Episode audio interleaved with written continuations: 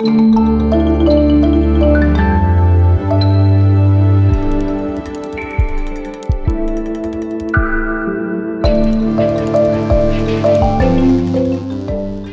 war das im Osten?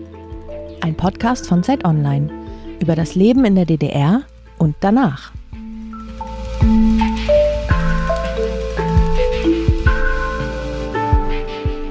Herzlich willkommen zu unserem Podcast Wie war das im Osten? Hier geht es um erzählte Geschichte aus der DDR, die uns von Menschen erzählt wird, die in der DDR gelebt haben.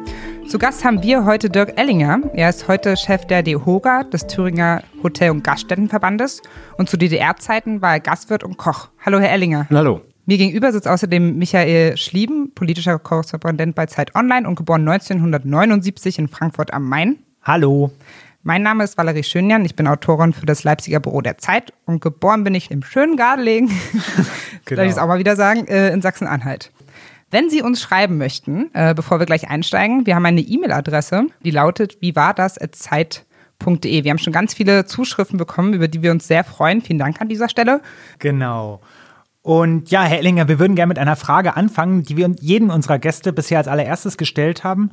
Und bevor ich sie dann gleich nochmal vorstelle, aber so kommen wir vielleicht gleich ins Gespräch. Und zwar, Herr Ellinger, gibt es etwas, was Sie an der DDR vermissen? Und was ist das? Eigentlich gar nichts. Das Einzige, was der familiäre Zusammenhalt war, ein anderer, als er heute teilweise ist. Ja, inwiefern? Dass man die Familie mehr im Mittelpunkt gestellt hat, weil das man ist heute weiter auseinander und ich denke aber, das ist insgesamt eine zeitliche Entwicklung, die vielleicht gar nicht so sehr was mit der DDR zu tun hat, möglicherweise mit dem Mangel, den man empfunden hat und auch die eingeschränkte Möglichkeit der Bewegung des Reisens und solche Dinge. Mhm, ja. Deswegen hat man in der Familie einfach mehr zusammengehalten, weil man ja, nicht raus der, konnte. Der Punkt, okay. äh, man, man ist dann zusammen in Urlaub in den spärlichen Möglichkeiten, die sich geboten haben, gefahren und hat eben diese Beziehungen mehr gepflegt. Wir haben vorhin im Vorgespräch gesagt, wir wollen nicht immer über Mangel reden, aber irgendwie, wenn Sie das jetzt schon selber als Thema anbringen, und ich glaube, bei der Küche in der DDR kommt man auch nicht umhin, das Thema anzusprechen. Genau, es geht nämlich um das Thema Tourismus und Gastronomie heute. Und dafür sind Sie ein toller Gesprächspartner. Sie sind 1965 in Erfurt geboren, heute damit 53 Jahre alt, haben Koch gelernt, 1982 damit begonnen in einem großen Restaurant in Erfurt mit dem schönen Namen Stadt Vilnius. Nach der Armeezeit, wo sie die meiste Zeit auch in der Offiziersküche verbracht haben, haben sie in Leipzig Ökonomie studiert und nebenher in Friedrichroda in einem Hotel gearbeitet. Sie haben zwei Kinder bekommen und sind nach der Wende, die dann ja auch bald kam, Restaurantchef geworden. In einem großen Haus, über 2000 Plätze hat das. Und danach sind sie Gründungsleiter einer Hotelfachschule geworden. Sie korrigieren mich, wenn ich irgendwas ja. falsch sage. Okay, genau. Und seit 2000 sind sie Geschäftsführer des Unternehmensverbandes DEHOGA, also kümmern sich um den Tourismus in ihrer Heimatregion Thüringen. Man kann also sagen, dass sie sich gut auskennen mit der Gastronomie und mit den Tourismusgebräuchen im Osten und deswegen freuen wir uns, dass Sie da sind. Ja, ich bin auch sehr gern da. Mit ihm wollen wir heute, wie Michael gerade schon erzählt hat, ähm, über Tourismus sprechen. Also auch über die Frage, wo haben die DDR-Bürger, Bürgerinnen gern Urlaub gemacht und wie haben sie das gemacht? Wie konnte man reisen ohne Reisefreiheit? Also wohin überhaupt? Wie sahen die Gaststätten aus? Was hat man dort gekocht? Was und wie viel wurde getrunken. Und aber auch, wie haben sich die ostdeutschen Touristen im Ausland aufgeführt, aber auch die westdeutschen Touristen in der DDR, wenn es die denn gab. Kurz gesagt, wie war das als Gastwirt in der DDR? Und wir haben ja in der Vorbereitung wieder einiges gelesen über Gaststätten und Kochkünste in der DDR und haben uns jetzt auch im Vorgespräch so ein bisschen darüber unterhalten. Und ja, also ich habe das schon auch teilweise emotional gelesen, wie einige Artikel so Ende der 80er, was da so geschrieben wurden. Da wurden so westdeutsche Journalisten zum Teil in die DDR geschickt und es klang so ein bisschen, als ob die in einen Zoo reisen und haben sich so sehr darüber lustig gemacht, wie schlecht denn das Essen in der DDR gewesen sei. Und deswegen wäre meine erste Frage an Sie, war denn das Essen in der DDR in den Gaststätten so schlecht wie sein Ruf? Also das äh, war mitnichten der Fall. Äh, vor allem die Kreativität war teilweise um vieles höher. Ich kann mich erinnern, mein erster Besuch in der Bundesrepublik, unmittelbar nach der Wende. Wir hatten sehr viel Verwandtschaft. Äh, bei Verwandten in Stuttgart waren und meine Tante hatte so einen Obst- und Gemüsehandel und hat Hotellerie beliefert. Und da rief, äh, hat ein Koch sich darüber aufgeregt, dass es eine bestimmte Zutat nicht gab. Und da habe ich ihm gesagt, er soll mal in den Osten kommen, da muss er das Kochen lernen. Das heißt, wir mussten schon sehr viel austauschen und sehr viel auch mit Produkten, die wir nicht hatten, improvisieren, weil dies oder das nicht da war. Ich habe in einer Messe in Leipzig gearbeitet, in einem Restaurant, den Burgkeller gibt's heute nicht mehr. Dort gab es kein Fleischkontingent für die äh, Messe außer Schweinebäuche und dann musste man aus Schweinebäuchen alles machen. Also es äh, gab schon was, aber meistens nicht das, was man gewollt hat und äh, viele Obst- und Gemüsesorten gab es eben nicht. Oder aber man hatte einigermaßen Beziehungen, also die Tauschwirtschaft in der DDR, die war an dieser Stelle auch sehr groß und da konnte man sich das ein oder andere besorgen. Wir hatten zu Hause auch selber einen Betrieb der Landwirtschaft, wo wir sehr viel angebaut haben und damit waren wir natürlich prädestiniert. Ja, also bei Ihnen zu Hause, jetzt wo Sie aufgewachsen sind. Ja. Ihr Vater war ja Landwirt. Gärtner und Landgärtner, äh, genau. da hatten wir eben die Möglichkeiten, das zu machen. Und äh, ich selber habe auch eine Kanickelzucht gehabt. Auch das ist eine, eine komische Anekdote in der DDR. Wenn ich die Kanickel lebend abgegeben habe, habe ich 40 bis 50 Ostmark dafür gekriegt. Und im Konsum haben die Kanickel äh, tiefgefroren, äh, ausgenommen, küchenfertig, 10 bis 14 Mark gekostet. Und ich wollte immer nie die eigenen Kanickel schlachten, lieber abgeben und dann Kanickel kaufen. Also so eine Wirtschaft kann so nicht funktionieren. Ja, wo, woran lag das? Warum waren die dann da so viel günstiger? Ja, weil die gestützt waren, weil Kaninchenzucht nicht im großen Maßstab geht und eben die, die kleinen Bauern, die kleinen Erzeuger für die Aufrechterhaltung der Grundproduktion in der DDR gebraucht wurden. Und deswegen hat man das so stark subventioniert, äh, was äh, ökonomisch völliger Irrsinn war. Über die Subvention wollen wir auch noch gleich sprechen, aber erstmal kurz zu Ihnen. Wieso sind Sie denn dann Koch geworden? Also hat Sie das dann so gereizt, dass so viel experimentiert werden musste oder wie kam es? Das war der Wunsch äh, als kleines Kind. Ich wollte immer Koch werden und insofern habe ich es dann verwirklicht, weil ich das einfach toll fand. Zum einen wollte ich mit Produkten was machen, Kreativität und zum anderen wollte ich nicht so arbeiten wie die meisten von Montag bis Freitag von äh, sieben bis, bis fünf, sondern an unterschiedlichen äh, Zeiten, Wochenenden. Das hat mich nicht gestört. Das war eine Herausforderung. Ich kann das aus der Landwirtschaft und insofern war das von Kindesbein mein Traumberuf. Haben Sie immer schon gern gegessen? Und was ich auch noch interessant fand, Ihre Mutter ist ja Lehrerin, ne? Also so die Vorprägung ist nicht unbedingt da. Sie müssen es aus sich selbst heraus irgendwie entschieden haben. Ja, das war sowieso so und die Kreativität war schon äh, das Schöne und ich habe als Kind angefangen zu experimentieren und zu kochen, aus den Produkten eben selber was zu machen, die wir in der Landwirtschaft hatten. Das macht schon Spaß. Also insofern nicht die Frage Mangel, sondern mit dem, was da war, was zu machen.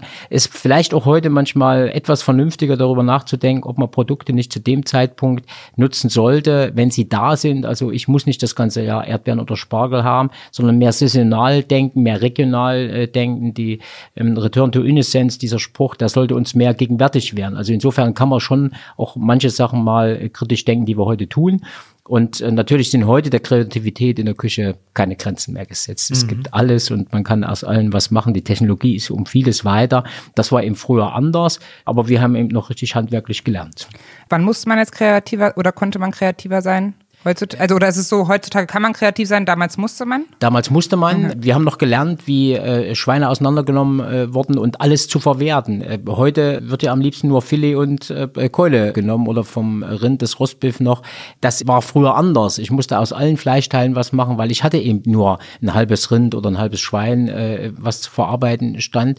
Das war eben die Herausforderung. Heute habe ich natürlich viel mehr Kreativität, weil ich eben alles habe. Ist nahezu äh, unersättlich die Möglichkeiten. Was haben Sie da zum Beispiel gemacht? Aus welchem, aus dem Fuß, was heutzutage nicht mehr genutzt wird? Ich weiß nicht, was heutzutage Abfallprodukte Bei, sind. bei äh, äh, Schweinefüße kann man schon eine Sülze draus machen. Schmeckt auch ganz toll mit Bratkartoffeln und Traumgericht. Und was haben Sie als Kind dann experimentiert? Als äh, Kind, als ich noch nicht lesen kannte, äh, habe ich versucht, Kuchen zu backen. Und äh, da ich ja kein Kochbuch oder Backbuch lesen konnte, habe ich den Schokoladenguss auf den Teig gemacht, hatte das in den Ofen geschoben und dann kamen blaue Flammen raus und die Küche stand in Flammen. Und äh, meine Mutter hat es mir nachgesehen, weil ich ja Das nicht müssen Sie lesen mir jetzt konnte. erklären, ich backe nicht so viel. Wieso, also man darf den Schoko... Weil, weil der Kakao anbrennt bei einer gewissen Temperatur Ah, und okay. äh, bei 220 Grad in der Röhre dann. Äh, Oh, das darf man also erst am Ende drauf machen. Ach. Ja, ein Schokoladenguss kommt zum Schluss auf den Kuchen, wenn er fertig ist. Aber diese Sachen, wenn Sie dann so experimentiert haben, waren das und Sie an Gerichten probiert haben, waren das Dinge, die man dann versucht hat nachzukochen, die man so aus Westdeutschland also kannte? Also ich weiß nicht, Spaghetti Carbonara, also die man irgendwie schon mal gehört hat und dann mal versucht, das nachzumachen oder haben Sie sowas ganz Eigenes kreiert? Wir haben viele ja auch eigene Standardgerichte gehabt und es gab auch damals ja Kochbücher, wo Dinge drin standen oder das, was wir in der Lehre vermittelt äh, bekommen haben, weil es gab eben kein Internet und keine äh, neuartigen Medien. Von Erzählen sagen und dann selber ausprobieren und natürlich äh, viele Dinge durch ja auch Kreativität probieren. Und das ist auch manchmal Versuch und Irrtum gewesen, das ist halt so, manchmal hat es dann nicht geschmeckt, aber das war die Erfahrung Und natürlich, ich hatte, wir haben im Freundeskreis immer gerne miteinander gekocht, so 12, 14 äh, Leute. Und ich hatte ein Kochbuch, gibt's heute noch klassische französische Küche und das habe ich durchgekocht. Und äh, da war natürlich die Herausforderung, wenn ich große Gerichte sehe, Tornados Henri IV, also Rinderfilets, und dann brauchst du Zutaten, die es eben in der DDR nicht gab. Da musst du mal kreativ sein, das selber zu machen und irgendwie zu kreieren. Und mhm. äh, das hat dann schon Spaß gemacht, drei Tage in der Küche zu stehen und dann ein positives Ergebnis zu haben. Diese Episode von Wie war das im Osten wird unterstützt von Audible. David Hasselhoff is back. Kurz nach dem Fall der Mauer sang David Hasselhoff in einem Kran, 30 Meter über der Mauer am Brandenburger Tor schwebend, Looking for Freedom. 30 Jahre später erzählt der legendäre Musiker in der turbulenten Agentenstory Up Against the Wall die wahre Geschichte hinter dem Mauerfall. Das Audible Original wird von William Cohn gesprochen, der vielen Hörern aus dem ZDF Neo Magazin Royal bekannt sein dürfte.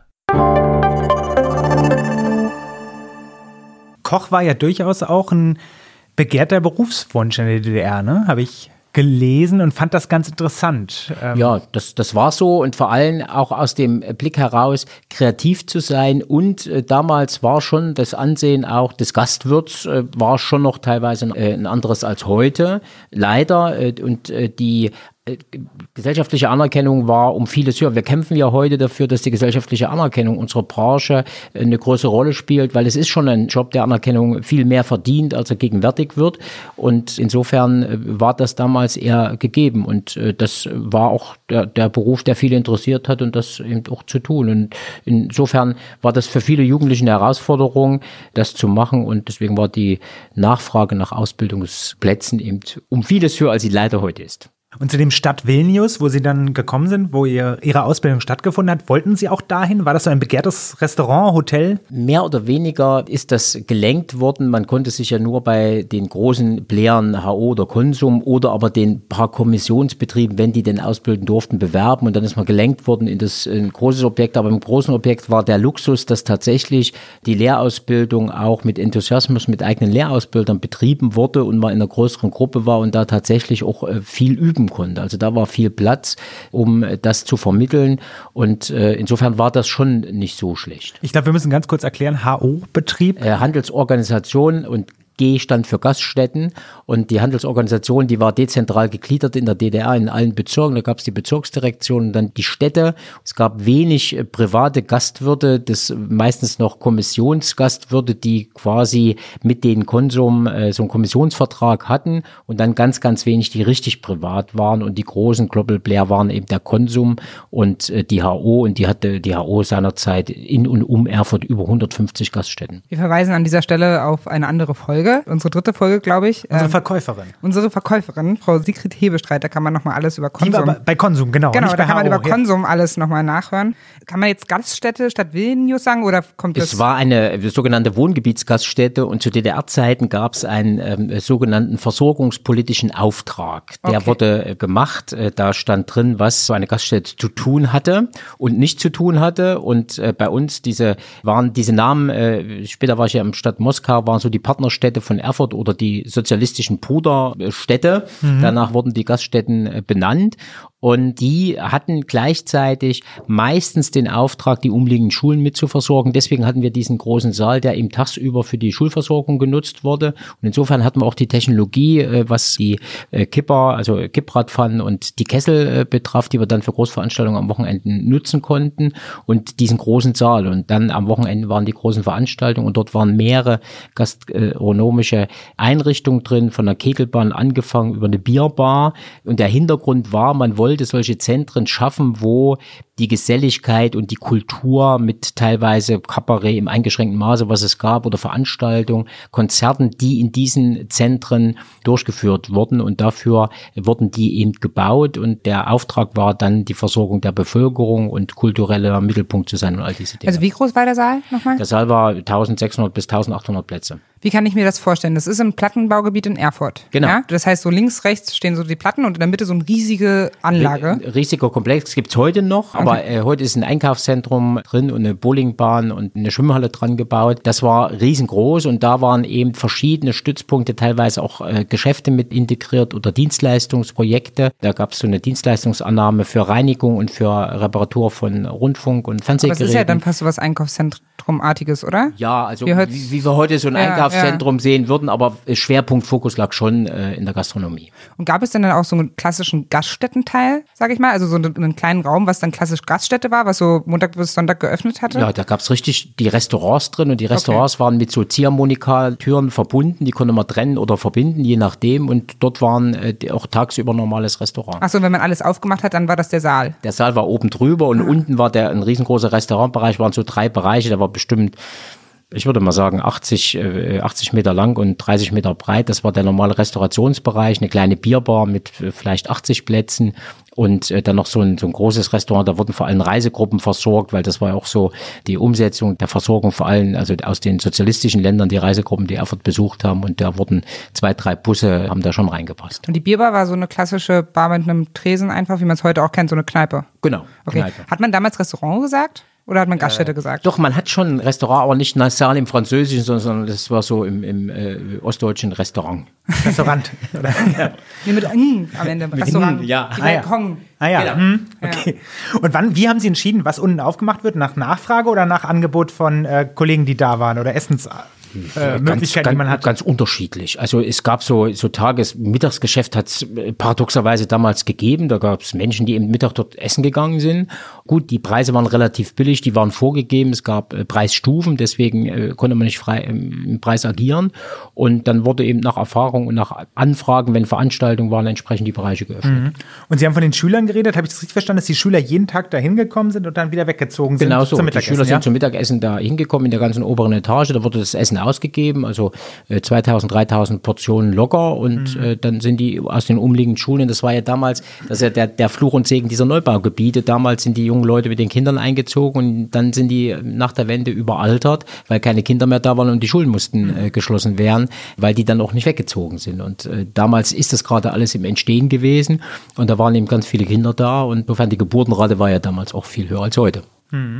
Gab es denn dann viele so eine Gaststätten in Erfurt? Weil es klingt gerade so, als ob man von diesen Komplexen so drei gebraucht hat. Und damit hat Äh, man war auch am Ende, es waren drei. Das eine war das, das äh, Stadt, äh, Stadt Vilnius, dann gab es das Stadt Moskau, das ist äh, auch im Norden gewesen. Also die beiden waren nicht sehr weit auseinander. Und so ein äh, Objekt gab es nochmal im Südosten, ein sehr großes am kleinen Herrenberg. Okay, also es gab, äh, wie viele Einwohner hat Erfurt zu der Zeit? Das waren über 200. 250 hätte ich jetzt auch dreimal so, eine, getippt. und dann Ja. so eine Anlagen, ja. Und Ja. sonst gab es gar keine kleinen Gaststätten Doch, so zwischendurch? gab es schon viele, aber das waren eben diese großen Komplexe, die an den Neubaugebieten äh, und in den Neubaugebieten Okay. aufgebaut und integriert waren.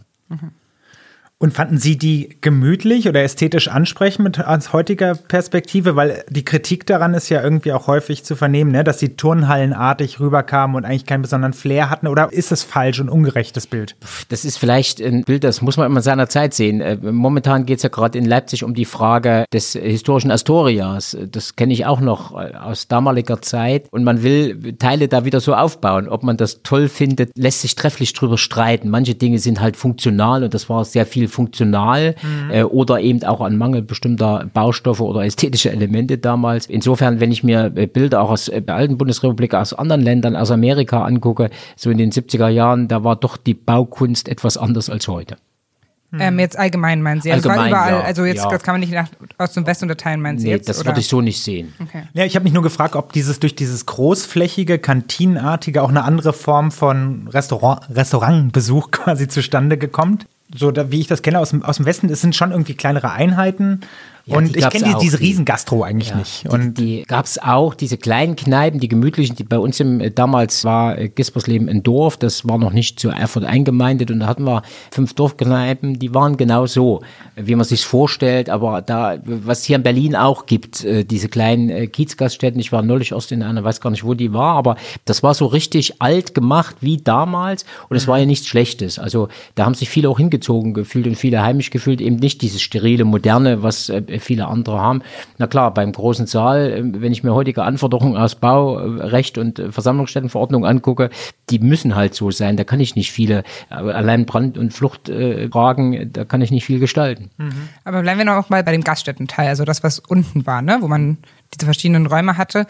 Wie sah das aus? Also waren das Holzstühle? Waren das? Nee, waren normale Polsterstühle und Tische, auch da funktional, die Maße 1,20 mal 80 und 80 mal 80. Äh, das wissen sind, Sie jetzt noch so die, die sind aber heute noch so, okay. weil dafür sind die Tischdecken gepasst. Also es waren schon viele Dinge auch weit durchdacht. Ob aus Mangel oder aus anderen Punkten kann ich nicht sagen, aber das war okay. Und dann Raumteiler-Elemente mit Blumen, wie das immer so. Also mir gefällt es persönlich, hat es noch nie gefallen, aber war halt schon so dass äh, viele Dinge auch da äh, funktional waren, dass die eben austauschbar äh, waren. Und in den äh, Preisanordnungen, das war Preisanordnung für die Preisstufen, wo die Gaststätten eingestuft wurden nach der versorgungspolitischen Aufgabenstellung, war auch geregelt, welches Niveau die haben mussten. Das heißt also, wo in der Preisstufe 1, äh, was das Bier kosten durfte und eben keine Tischdecken, blanker Holztisch war okay, aber in der Preisstufe 3 musste schon Tischdecke da sein. Also welche Preisstufe war, waren Sie? Das war Preisstufe 3 und Preisstufe 4, waren zwei unterschiedliche. Mhm. Und das höchste, was es gab, war S. Das war dann zum Beispiel das Astoria in, in Leipzig oder damals das äh, Merkur, äh, äh nee, Merkur hieß das, war ja ostdeutsch gesprochen. das waren dann die, oder in Erfurt die Holilie. War, Wo Sie auch noch später äh, waren. Da war ich auch mal, das war Preisstufe S. S steht für Sonderklasse, richtig? Ja, ja. richtig mhm. teuer. Äh, bei den ersten Preisen, was hat denn dann so ein Gericht bei Ihnen gekostet? Äh, zwischen 4,50 bis 8 Mark. Also so ein Zigeunersteak, das war auch funktional mit Pommes frites, also ein Steak, meistens Rückensteak oder aus der Oberschale vom äh, Schwein mit einer Zigeunersoße drüber waren so um die 4,50, 5 Mark. Und wie hat sich das berechnet? Da gibt es auch so Faustformeln. Ähm, ne? damals, das war ganz äh, streng genormt. Also in der DDR waren ja die Preise total festgelegt unter, unter äh, der staatlichen Kontrolle, dass äh, die Kalkulation musste gemacht werden, äh, wie viel aus der Rezeptur heraus, die Kalkulation, wie viel, da war ein Einsatz war auf zehn Portionen und das wurde dann hochgerechnet, später dann mit einem Faktor, beziehungsweise im Anfang äh, der DDR wurde das einfach mal festgelegt, was das kosten darf. Können wir das mal ein Beispiel machen? Also keine Ahnung, Kartoffelbrei, ich weiß es nicht. Da, wurde, da wurden Kartoffeln genommen und dann äh, ja, der Kartoffelpreis vielleicht äh, schlechter, aber wenn man jetzt mal so ein Steak au four, was so ein typisches DDR-Gericht war, was? Äh, ein Steak au four, also was da hat man schon den französischen Namen genommen. Okay. Steak mit Würzfleisch ah. und zwar auch ein, ein Schweinerückensteak aus dem Kotelett äh, geschnitten, 150 Gramm, dazu 100 Gramm Pommes frites und das Würzfleisch war vom Schwein, also das wurde wie ein Ragoufeng gemacht, eben aber als Würzfleisch vom Schwein mit einer Velouté und das Fleisch rein und das drüber mit äh, Sauce Hollandaise überbacken, selbst gemacht, weil damals der Mangel, es gab keine fertige Hollandaise, war wieder was Gutes, selbst gemacht ist äh, doch immer besser.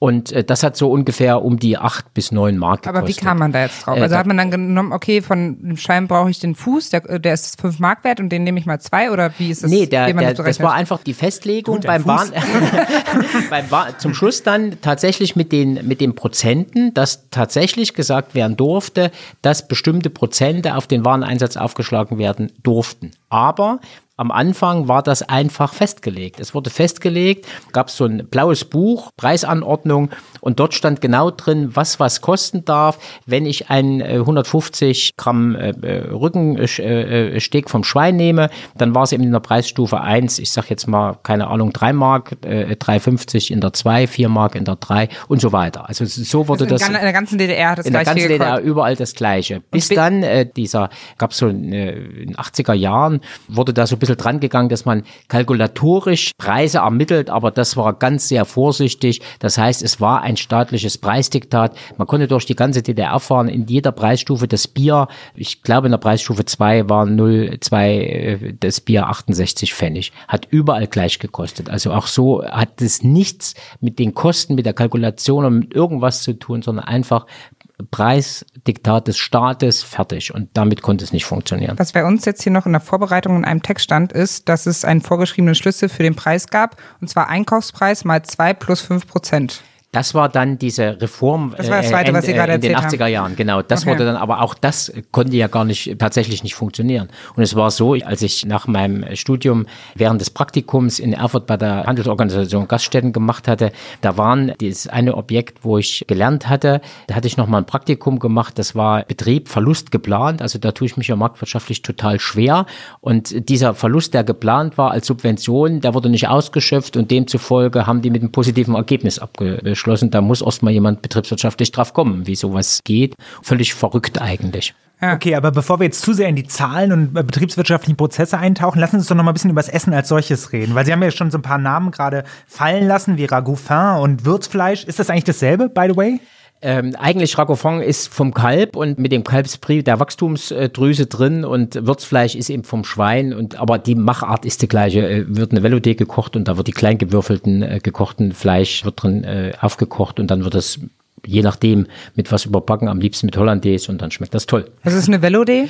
Eine Velouté ist eine weiße Grundsoße, wird äh, gemacht, indem man Butter oder Margarine auslässt, mit Mehl äh, Schwitze macht und dann mit dem entsprechenden Fond, also der Brühe auffüllt. Sie haben das alles schon noch so parat, ne? Ja, ja, ja. Doch. Also wie viele, ich bin beeindruckt. Was ging denn bei Ihnen am besten? Was war, was wurde immer am besten verkauft in Ihren Restaurants? Also das war so das Thema äh, Soljanka, gibt's heute noch, die, mhm. die russische äh, Suppe gibt's, ich würde mal schätzen, eine Million Zubereitungsarten. Arten. Das Zigeunersteak, das Steak au four. Dann war ein Thema immer Hähnchen, was nicht Hähnchen hieß, sondern in DDR wurde das Broiler oder äh, Goldbroiler, gab es auch Gaststätten, die so hießen, wurde das Broiler genannt. Buletten äh, wurde relativ viel verkauft, viel nachgefragt. Dann gab es also so eine Thüringer Spezialität, die Klöße und mit Sauerbraten oder Rouladen. Und in der Weihnachtszeit gab es sehr, sehr viel Wild.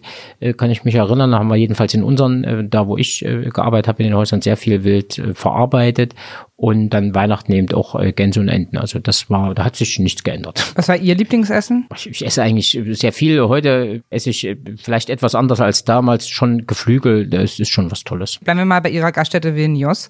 Wie viele Gerichte gab es da so auf der Karte? Das waren in den einzelnen Lokalitäten gab es unterschiedliche Karten, die auch zu unterschiedlichen Anlässen gewechselt wurden. Das war in der Bierbar gab es eben einfache Gerichte, eher rustikal. Im Restaurant gab es eher klassischere äh, Gerichte, wie das jetzt das Stück au four oder auch Salate, wobei die Salate damals anders waren. Da hatten wir mehr Rot- und Weißkraut, was es heute eher weniger gibt und nicht die Vielfalt. Das war sehr mhm. äh, eingeschränkt. Es wurde auch noch äh, teilweise, heute fällt das leider der Zeit zum Opfer, in den gehobenen Preisstufen jedenfalls, also auch in Preisstufe 4 schon am Tisch gekocht. Also auch das habe ich damals sehr gern gemacht, weil man hat die Kommunikation mit dem Gast, wenn man äh, am Tisch kocht, Crêpe Suzette hieß damals auch Crêpe Suzette, die Eierkuchen. Äh, Eierkuchen. Äh, aber Eierkuchen klingt so einfach, Crêpe Suzette klingt toll.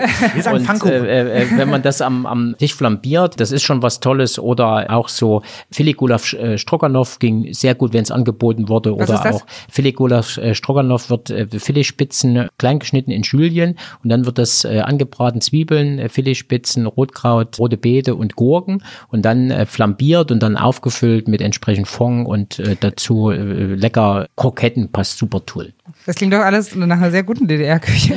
Ja, also es, also es ist ja auch nicht so, manchmal es, es ist ein bisschen, äh, wenn verkannt wird, dass es ja gar nichts gegeben hat, so war es ja auch nicht. Es gab schon was. Ich war in Kuba vor einer Weile und dort war es dann so, man ist in ein Restaurant reingegangen und hat was bestellt und dann haben sie gesagt, nee, das haben wir gerade nicht. Dann hat man versucht, was anderes zu bestellen, haben sie wieder gesagt, nee, das haben wir auch nicht. Irgendwann nach dem dritten Mal hat man gefragt, na, was haben sie denn? Und dann wurden von den 20 Gerichten, die in der Karte dann so wurde auf zwei gezeigt. Wie war das in der DDR? Nee, so schlimm war es nicht. Okay. Also bei Weitem nicht. Irgendwie hat das doch immer funktioniert. In der gesamten Mangelwirtschaft war eben das Thema, man hat auch untereinander, auch das war so ein Zusammenhalt, untereinander und den Kollegen Sachen getauscht, weil der eine ist mit dem beliefert worden, der andere mit dem oder der hat den Gärtner oder den Erzeuger gekannt, hat er das geholt. Also das ist schon irgendwie so, hat das funktioniert. Aber das ist, war kein geordneter Prozess. Manchmal war es auch Zufall. Und jeder hat natürlich auf seine Karte auch das genommen, wenn er da frei war. Also gerade die paar Privaten, die es gab, das, was er auch sicherstellen konnte, was er anbieten kann. Also äh, das habe ich nirgends erlebt. Und ich war äh, 1989 drei Monate in Russland und dort war Essen gehen tatsächlich, wie Sie das gerade beschrieben Ja. haben. Ja. Aber sie sind schon auch manchmal an ihre Grenzen gestoßen, nehme ich an, oder? Weil man manche Waren einfach nicht beschaffen konnte. Wie ist es zum Beispiel mit Gewürzen? Das war teilweise schon problematisch, dass es eben Dinge nicht gab. Bei Gewürzen war es sowas, Südfrüchte waren ein Riesenthema, was es eigentlich selten gab. Bestimmte Gemüsesorten, Paprika fing es schon an, war schwierig, wenn es den dann mal gegeben hat. Orangen, Kuba, Orangen gab es immer, aber richtige Orangen eben weniger.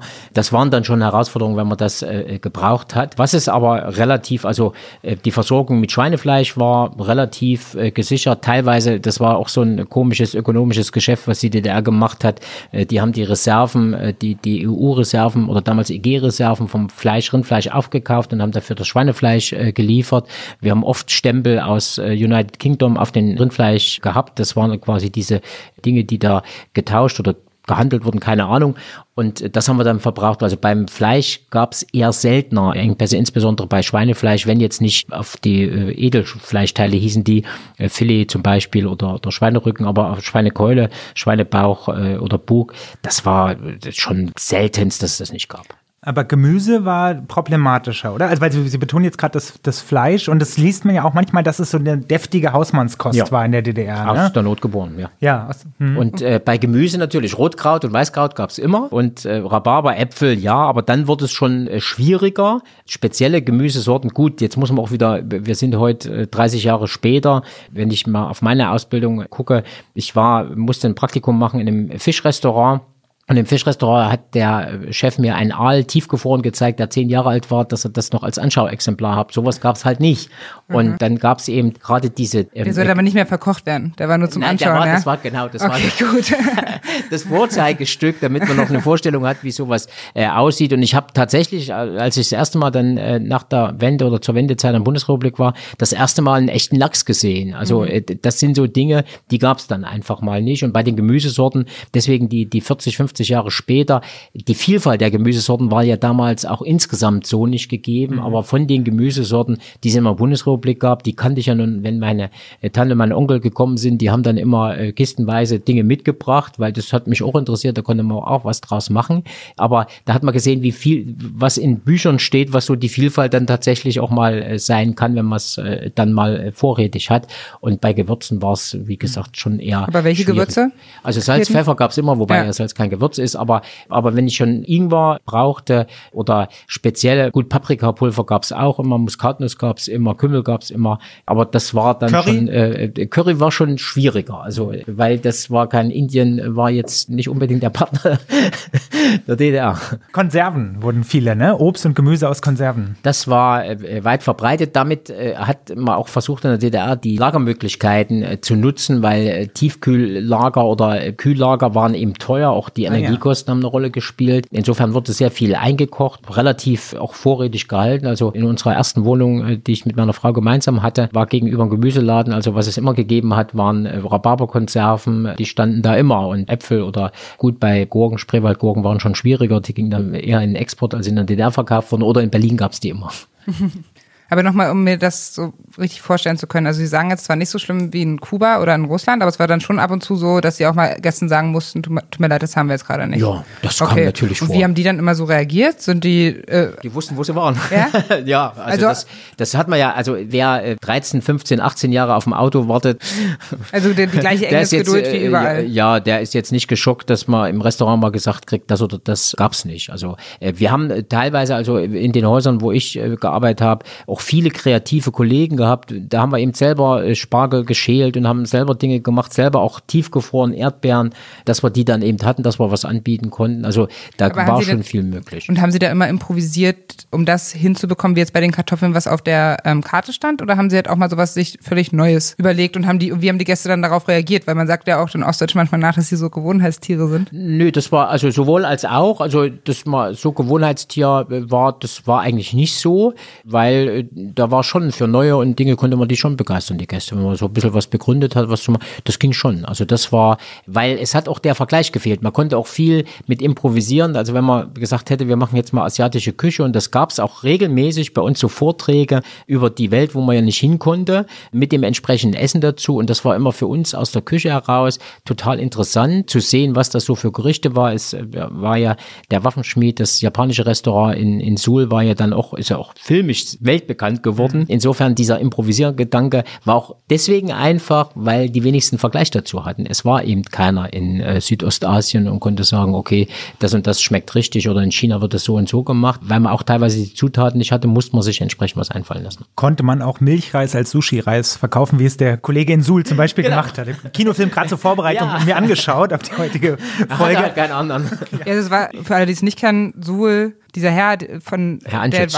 Hm? Herr Anschütz. Genau, der hat das einzige japanische Restaurant Ja. in der DDR gemacht. Und der Film heißt Sushi in Suhl. Sushi in Suhl. Ja. Und da gab es dann Milchreis statt. Unter anderem, das war so eine Anekdote. Der hat natürlich irgendwie auch ständig einfach das genommen, was er bekommen hat. Ähm, Und das war halt da noch viel schwieriger. Aber gerade nochmal fragen, die Gäste, die waren experimentierfreudig und geduldig, aber gab es auch trotzdem was, was keiner mochte? So Ladenhüter auf der Speisekarte, wo sie vielleicht viel von hatten, wie den Kohl, kann ich mir vorstellen, aber trotzdem man nicht an die Gäste wirklich losgeworden ist? Ja, manchmal war es dann auch die Frage des Mangels. Man hat auch was von der Karte genommen. Ich, ich sag mal zum Beispiel Hammel, äh, ging, kann ich mich erinnern, gab es immer, wollte fast keiner haben. Ja. Das war auch so ein typisches äh, Gericht, gab wenige Liebhaber. Das begründet im Übrigen aber auch, äh, warum äh, Lamm äh, in Ostdeutschland so wenig nachgefragt wird, weil alle damals, die, die Hammel, die waren steinalt und total tranig, also kon konnte man einfach nicht, nicht ja, essen. Ein paar junge Hammel äh, auch geboren? Äh, naja, aber die, die, wenn ich heute ein Lamm, das schmeckt gar nicht nach Hammel, weil da gar kein Tran dabei ist. Aber das waren eben, äh, Lamm gab's halt nicht in der DDR. Es war eben alles immer auf die alten Hammel. Und gab's denn Reste? Viele? Nö, eher weniger. Weil alles verarbeitet wurde. Genau so. Aber wie, aber so nur mir das vorzustellen, ne? Also das ist dann, plant man dann die Karte schon so, dass wirklich eben von einem Tier tatsächlich alles verbraucht wird? Oder was, weil es bei mir eigentlich immer Reste übrig? Nee, und also der, der Vorteil bei den großen Objekten war, wenn die eine Schulspeisung hatten, dass eben eine große Zahl an, an Masse gemacht wurde und man musste immer auch auf der Karte, und das ist ja auch die Kunst des äh, Heutes, was wir eigentlich sträflich machen äh, heute in unserer Gesellschaft, wir werfen viel zu viel weg. Wir haben eine große Kampagne zu gut für die Tonne, die natürlich auch äh, wegweisend ist. Ein Stück weit müssen wir auch in uns gehen, können wir nicht Dinge auch weiter verarbeiten. Und äh, dieses äh, Diskussion, die wir auch gerade öffentlich führen mit dem MHD, ist, du stirbst nicht den Tag danach. Also da muss man auch mal, äh, ja, da muss man auch ein bisschen mal zurückdrehen. Und das war damals aufgrund des Mangels, weil, weil wenig da war, da musste man eben so planen, dass es geht und dass wir aus allen irgendwas machen, was gab. Wir haben jede Schü, also die, die große braune Grundsoße selber angesetzt, äh, haben eben die Knochen, wir haben Fleischerei gehabt, wir haben die ähm, Rinderviertel und Schweinehälften gekriegt und haben das als Hubis, ich habe es gehasst. Manchmal die, wir haben äh, zehn Kippbratpfannen gehabt und wenn man da Schü angesetzt hat und äh, wir mussten die Knochen Walnuss groß äh, hacken, das mhm. für die braune Grundsoße und wenn du da so zehn Kipper ähm, die Knochen dafür hackst, das geht dann schon ein bisschen auf die Arme und ich habe immer gehasst, wer hat sich das ausgedacht, mit den Walnuss groß zu hacken. Aber damit hat man auch aus den Knochen was gemacht und die hat man ausgekocht und das waren die Soßen, weil es keine Soßenkonzentrate gab. Ja, zu dieser braunen Soße wollte ich nachfragen.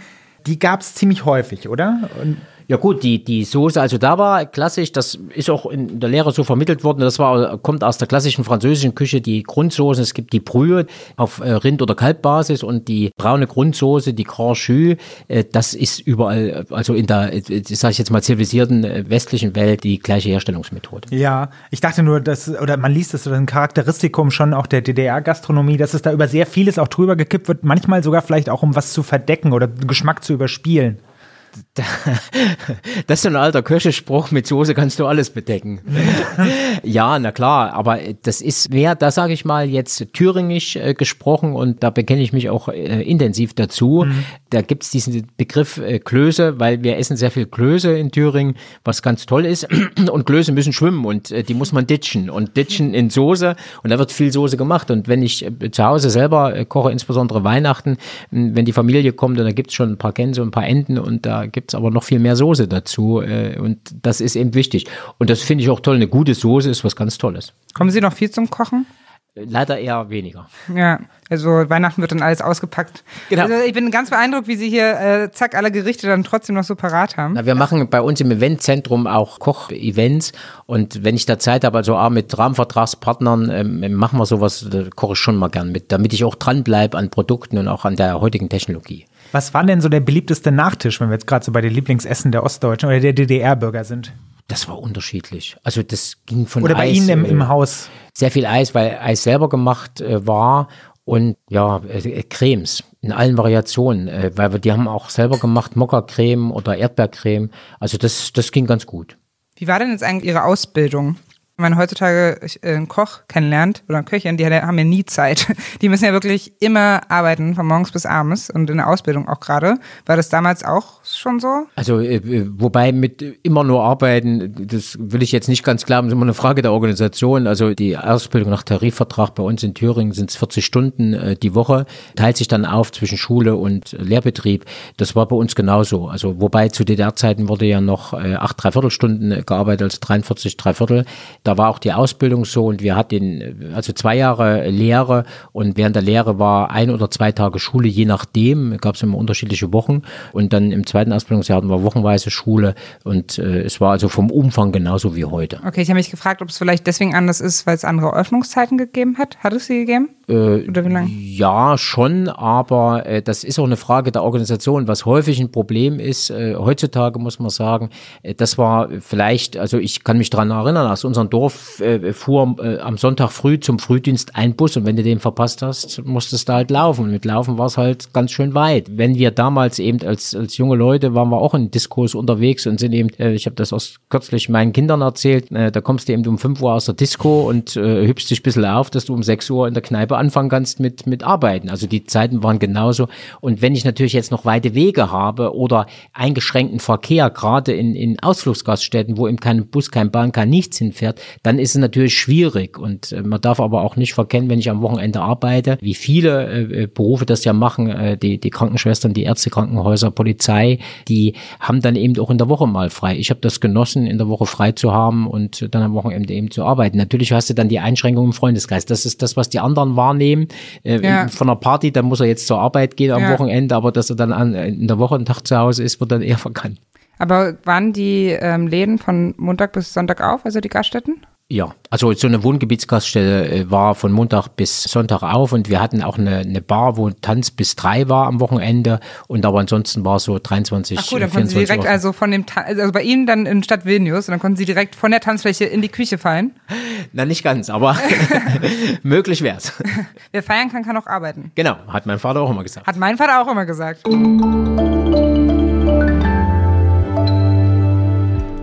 Osthumor. Kennen Sie denn einen Witz? Wir fragen alle unsere Gäste, ob sie eigentlich aus der DDR-Zeit noch einen Witz kennen, weil sich ja darin auch immer schön die Gesellschaft wieder spiegelt. Kein Witz, aber das ist so ein Kneipenthema äh, gewesen, äh, wo sie, wo die Stasi ermittelt hat, dass jemand in der Kneipe das Bild vom Honecker äh, abgenommen hat und auf ein Sofa gelegt hat und dann haben die das Lied gesungen, was macht der Hund auf den Sofa? Und da hat aber die Stasi dann ermittelt. Wie das ist jetzt wirklich passiert? Das ist wirklich passiert. True Crime. True Crime. ähm, bei Ihnen im Rest. Nein, nein, ich, das ich kann es nur vom Erzählen. Okay. Steht auch nicht in meiner Stasi-Akte dazu. Gott sei Dank. Oder heute Haben Sie Ihre Stasi-Akte beantragt? Ja. Okay, und Sie haben eine, offensichtlich. Okay. Und haben Sie böse Überraschungen erlebt? Ich habe lange mit mir gehadert, ob ich sie, äh, ob ich sie wirklich haben will und äh, meine Frau hat mich dann mehr oder weniger dazu motiviert oder wie Frauen das so äh, äh beharrlich gezwungen. Vorher hatte meine Mutter ihre Stasi-Akte und hat mir viel davon erzählt, was so drin steht. Also ich war jetzt nicht gänzlich überrascht, was da drin stand. Ich war total ja unfassbar für mich, wie, wie dümmlich sowas gemacht ist, wie Menschen sein konnten, auch was was orthografische Spitzenleistungen da waren. Also die waren waren, wären durchgefallen überall. Und äh, wie, wie blödsinnig, also wie, wie perfide dieser Staat auch gewesen ist. Und äh, ich hatte so eine lustige, ein lustiges Protokoll von unserem ähm, Dorfpolizisten, der hat also aber positiv über mich geschrieben, dass ich einen gefestigten Klassenstandpunkt habe. Das hätte ich wiederum nicht so gedacht. Das so Sie kommen ja aus dem, das hätte ich vorhin auch erwähnen können, aus dem christlichen Elternhaus. Ja. Ne? Und das war, Sie hatten keine Partei oder Staatsnähe in der Familie, nee. wenn ich, ja. Ja. Deswegen wurden genau. Sie auch überprüft, oder wie? Na, ich gehe mal davon aus, äh, also ich bin deswegen äh, da in, in die Falle getappt, weil ich sehr engagiert war in der äh, jungen Gemeinde damals, also christliche äh, Organisation, evangelische Kirche und äh, war aktiv auch ein Träger von diesen Aufnäher Schwerter zu Flugschauen und da bin ich selbst, also war die Stasi in der Schule, hat mich dort verhört und meine Mutter an der gleichen Schule, das war dann schon nicht einfach auch für meine Mutter. Können Sie noch mal was zu den Aufnähern sagen? Aber Schwerter zu Flugschauen, Micha 4, äh, aus der Bibel und das war eine äh, Skulptur, die da drauf abgebildet ist, die damals die Sowjetunion an die UNO geschenkt hat und die vor der UNO steht. Und das war so ein bisschen der Punkt auf die staatlich verordnete gegen den NATO-Doppelbeschluss. Äh, Gab es ja von der FDJ diese weg mit dem NATO-Raketenbeschluss im Namen der Menschheit, die weiterleben muss. Und äh, kirchlicherseits hat man gesagt, okay, da kann ja nicht schlecht sein, wenn man dann auch mal sagt, äh, man nimmt mal so eine Skulptur, äh, man hat einen biblischen Bezug und äh, sagt auch was, wir sind da auch für, für Frieden. Und ich hatte das auf meinen ähm, NATO-Parker, wo die Fahnen nicht drauf sein durften, äh, hatte ich das äh, den Aufnäher drauf und äh, das äh, da bin ich schon also gegen Wände gelaufen bis eben dahin und und äh, das steht dann auch so in meiner Stasi-Akte äh, drin, das Thema. Aber äh, muss dazu sagen, trotzdem ich diese Einträge habe, ich konnte aber, äh, war auch nur anderthalb Jahre bei der Armee und konnte auch studieren. Also es war jetzt nicht ganz so äh, schlimm, wobei ich war jetzt auch nicht so ein ganz äh, verrückter äh, Redelsführer. Ich habe dann doch irgendwann den Druck, weil ich keine Perspektive gesehen habe, habe den Aufnäher dann abgemacht, äh, aber die Stasi hat weiter ermittelt. Hat denn jemand mal versucht, sie anzuwerben? Weil ihre Position in der Gastronomie oder später auch im Tourismus war ja prädestiniert dafür. Man kam mit sehr vielen Menschen zusammen. Und Gut, das war aber, da war ich zu jung. Äh, Ich wollte ursprünglich weiter studieren, aber da ich nicht in der Partei war, ist mir schon klar gesagt worden, äh, äh, wenn du keiner von uns bist, darfst du das nicht tun. Und äh, gut, da musste ich mit umgehen. Aber äh, aktiv ist da nichts passiert und dann kam ja auch die Wende. Insofern war ich da sicherlich, äh, wäre ich später vielleicht mal äh, interessant gewesen, aber so früh Aber Sie haben ja studiert, ne? Aber Sie Ich hatten, habe ja, ja, ja. Okay, Zu Sie- DDR-Zeiten mein erstes Studium. Sie wollten äh, aber noch ein zweites machen. Das ich wollte Sie weitermachen und Okay. äh, das ging dann nicht. Also das, oder ist mir zum nächsten Mal äh, alles abschlägig. Ich bin auch ein bisschen bei der Armee, äh, so mit den anderthalb Jahren und studieren, da werden wir äh, sie erst ziehen. Ich glaube, es ging bis 26 oder 27. Also es wurde schon Druck ausgeübt. Das ist nicht so, dass man sagt, also gar kein Druck, alles heile Welt. Das war auch nicht so. Und Sie wurden da aus der Schule rausgeholt von den Stasi-Leuten? Also die Direktorin kam im Unterricht rein und die haben sich vorgestellt, als sie kämen vom Stadtschulrat. Und, und, und, äh, Und dann haben sie mich ins Direktorinzimmer und dann haben die mich äh, äh, zu tausend Sachen, hatten sie vorher meine Mutter befragt und dann zu tausend Dingen befragt und was in der Junggemeinde und was weiß ich und warum ich die Aufnäher hätte. Also es ging aus heutiger Sicht mindestens zwei, drei Stunden und äh, das war so der Anlass. Die haben dann jeden Einzelnen und äh, das ist auch bei mir sind in der Stasi-Akte auch teilweise ganze Seiten geschwärzt, äh, wo eben die anderen aus unserer äh, Gemeindegruppe auch alle dann entsprechend verhört wurden. Bei mir war es sicherlich deswegen, weil meine Mutter Lehrerin an der gleichen Schule war. Deswegen so extrem. und wer hat die geschwärzt? Die Stasi-Akte, Ja. ja. äh, die, die Gaukbehörde, dass man keine Rückschlüsse auf Namen Okay. ziehen kann. Also das ist so der, der Punkt, dass äh, manche Namen sind klar und manche Namen, ich nehme an, die wollen auch klar Personenschutz, dass du nicht rauskriegst, wer das die Berichte und so geschrieben hat. Das Mhm. kann ich mir schon vorstellen. Und Wie ging es Ihnen damit? Also so als junger Junge noch, also Jugendlicher ja, und man wird da von der Stasi rausgeholt? Hatten Sie Ja. dann Angst, dass Sie jetzt wirklich weggesperrt werden? Oder? Eigentlich nicht. Also die, die Angst haben die nicht gemacht. Also das, das, manche Sachen halt mal auch so ein bisschen illusionär. Es gab ja auch in der DDR ein Strafgesetzbuch. Gut, es gab auch eine Verfassung mit Meinungsfreiheit, die letzten Endes nichts wert war. Aber das hat man nicht im, im Kopf gehabt. Und viele Dinge hat man erst später verstanden. Und das ist, ich habe lange mit mir gehadert. Meine Oma hat mir immer erzählt vom Krieg und von den, von den Nazis und von Buchenwald, dass die alle nicht gewusst haben, was im Buchenwald äh, ist. Und ein Stück weit war es ja bei der Stasi, die ja Stasi im Stade war, auch. Man hat ja viele Dinge gar nicht gewusst. Und man hat ja als äh, Bürger auch gedacht, dass alles so ein bisschen seine Richtigkeit hat. Also viele Sachen hat man vermutet, äh, aber offensichtlich, wenn man bestimmte Freiräume den Leuten gelassen hat, so waren möglicherweise die Gedanken der damaligen Oberen, dann sind die mal ruhig. Und das war eben auch so, dass die, die Versorgungslage eben einigermaßen war. Alkohol, da war auch so eine Frage, wie viel Alkohol, Alkohol wurde in der DDR viel mehr verkonsumiert und er war total billig. Also auch das war sicherlich irgendwie Teil des Systems. Ja, ich wollte tatsächlich auf den Alkoholaspekt jetzt auch zu sprechen kommen, weil man könnte ja denken, dass die Gasthäuser auch durchaus, dass da offen gesprochen wird. Ne? Der Alkohol lockert die Zunge und dann ist man ehrlich zueinander und nimmt nicht mehr, hat nicht mehr ganz so viele Manschetten vielleicht, auch, auch ehrlich zu sprechen. War das denn bei Ihnen auch so? War das ein freier Raum, in dem man sprechen konnte? Relativ. Also das war auch die Kneipen, die konnten ja damals alle leben. Wir hatten ganz viele und äh, da hat man sich getroffen und äh, das ist ja das, wo ein Stück weit auch vor allem in den Dörfern heute stirbt das Gasthaus, äh, stirbt so ein bisschen das Dorf, dieses soziokulturelle Zentrum, das hat damals eine große Rolle gespielt. Natürlich äh, ein Stück weit als Ergebnis der Restriktion, wo konntest du hin? Du hattest Geld und die Sozialreformen der DDR waren ja auch das, die Gehälter zu erhöhen, aber konntest halt für dein Geld nichts kaufen. Und äh, da ist man eben in die Kneipe gegangen, wobei da war es eben auch preiswert. Und weiß ich, wenn die Besucher, insbesondere aus Westdeutschland, die hatten ja einen Zwangsumtausch und die konnten den ja nicht mal abessen pro Tag, weil das einfach in den Kneipen viel zu billig war. Insofern war äh, da schon relativ die, die Gasthäuser, die Gastronomiebetriebe relativ gut ausgelastet und gut besucht und man traf sich eben auch dort auch, um diese, diese Freiräume zu haben. Und es war Standard auch, dass man sich dann auch betrunken hat.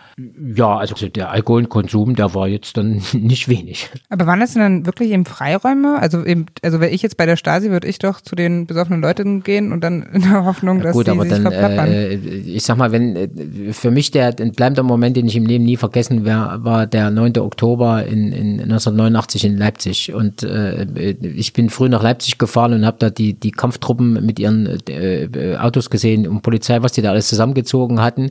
Und die standen in den Seitenstraßen mit Hunden, mit Knüppeln und äh, was sie so alles hatten ähm, und auch mit Waffen.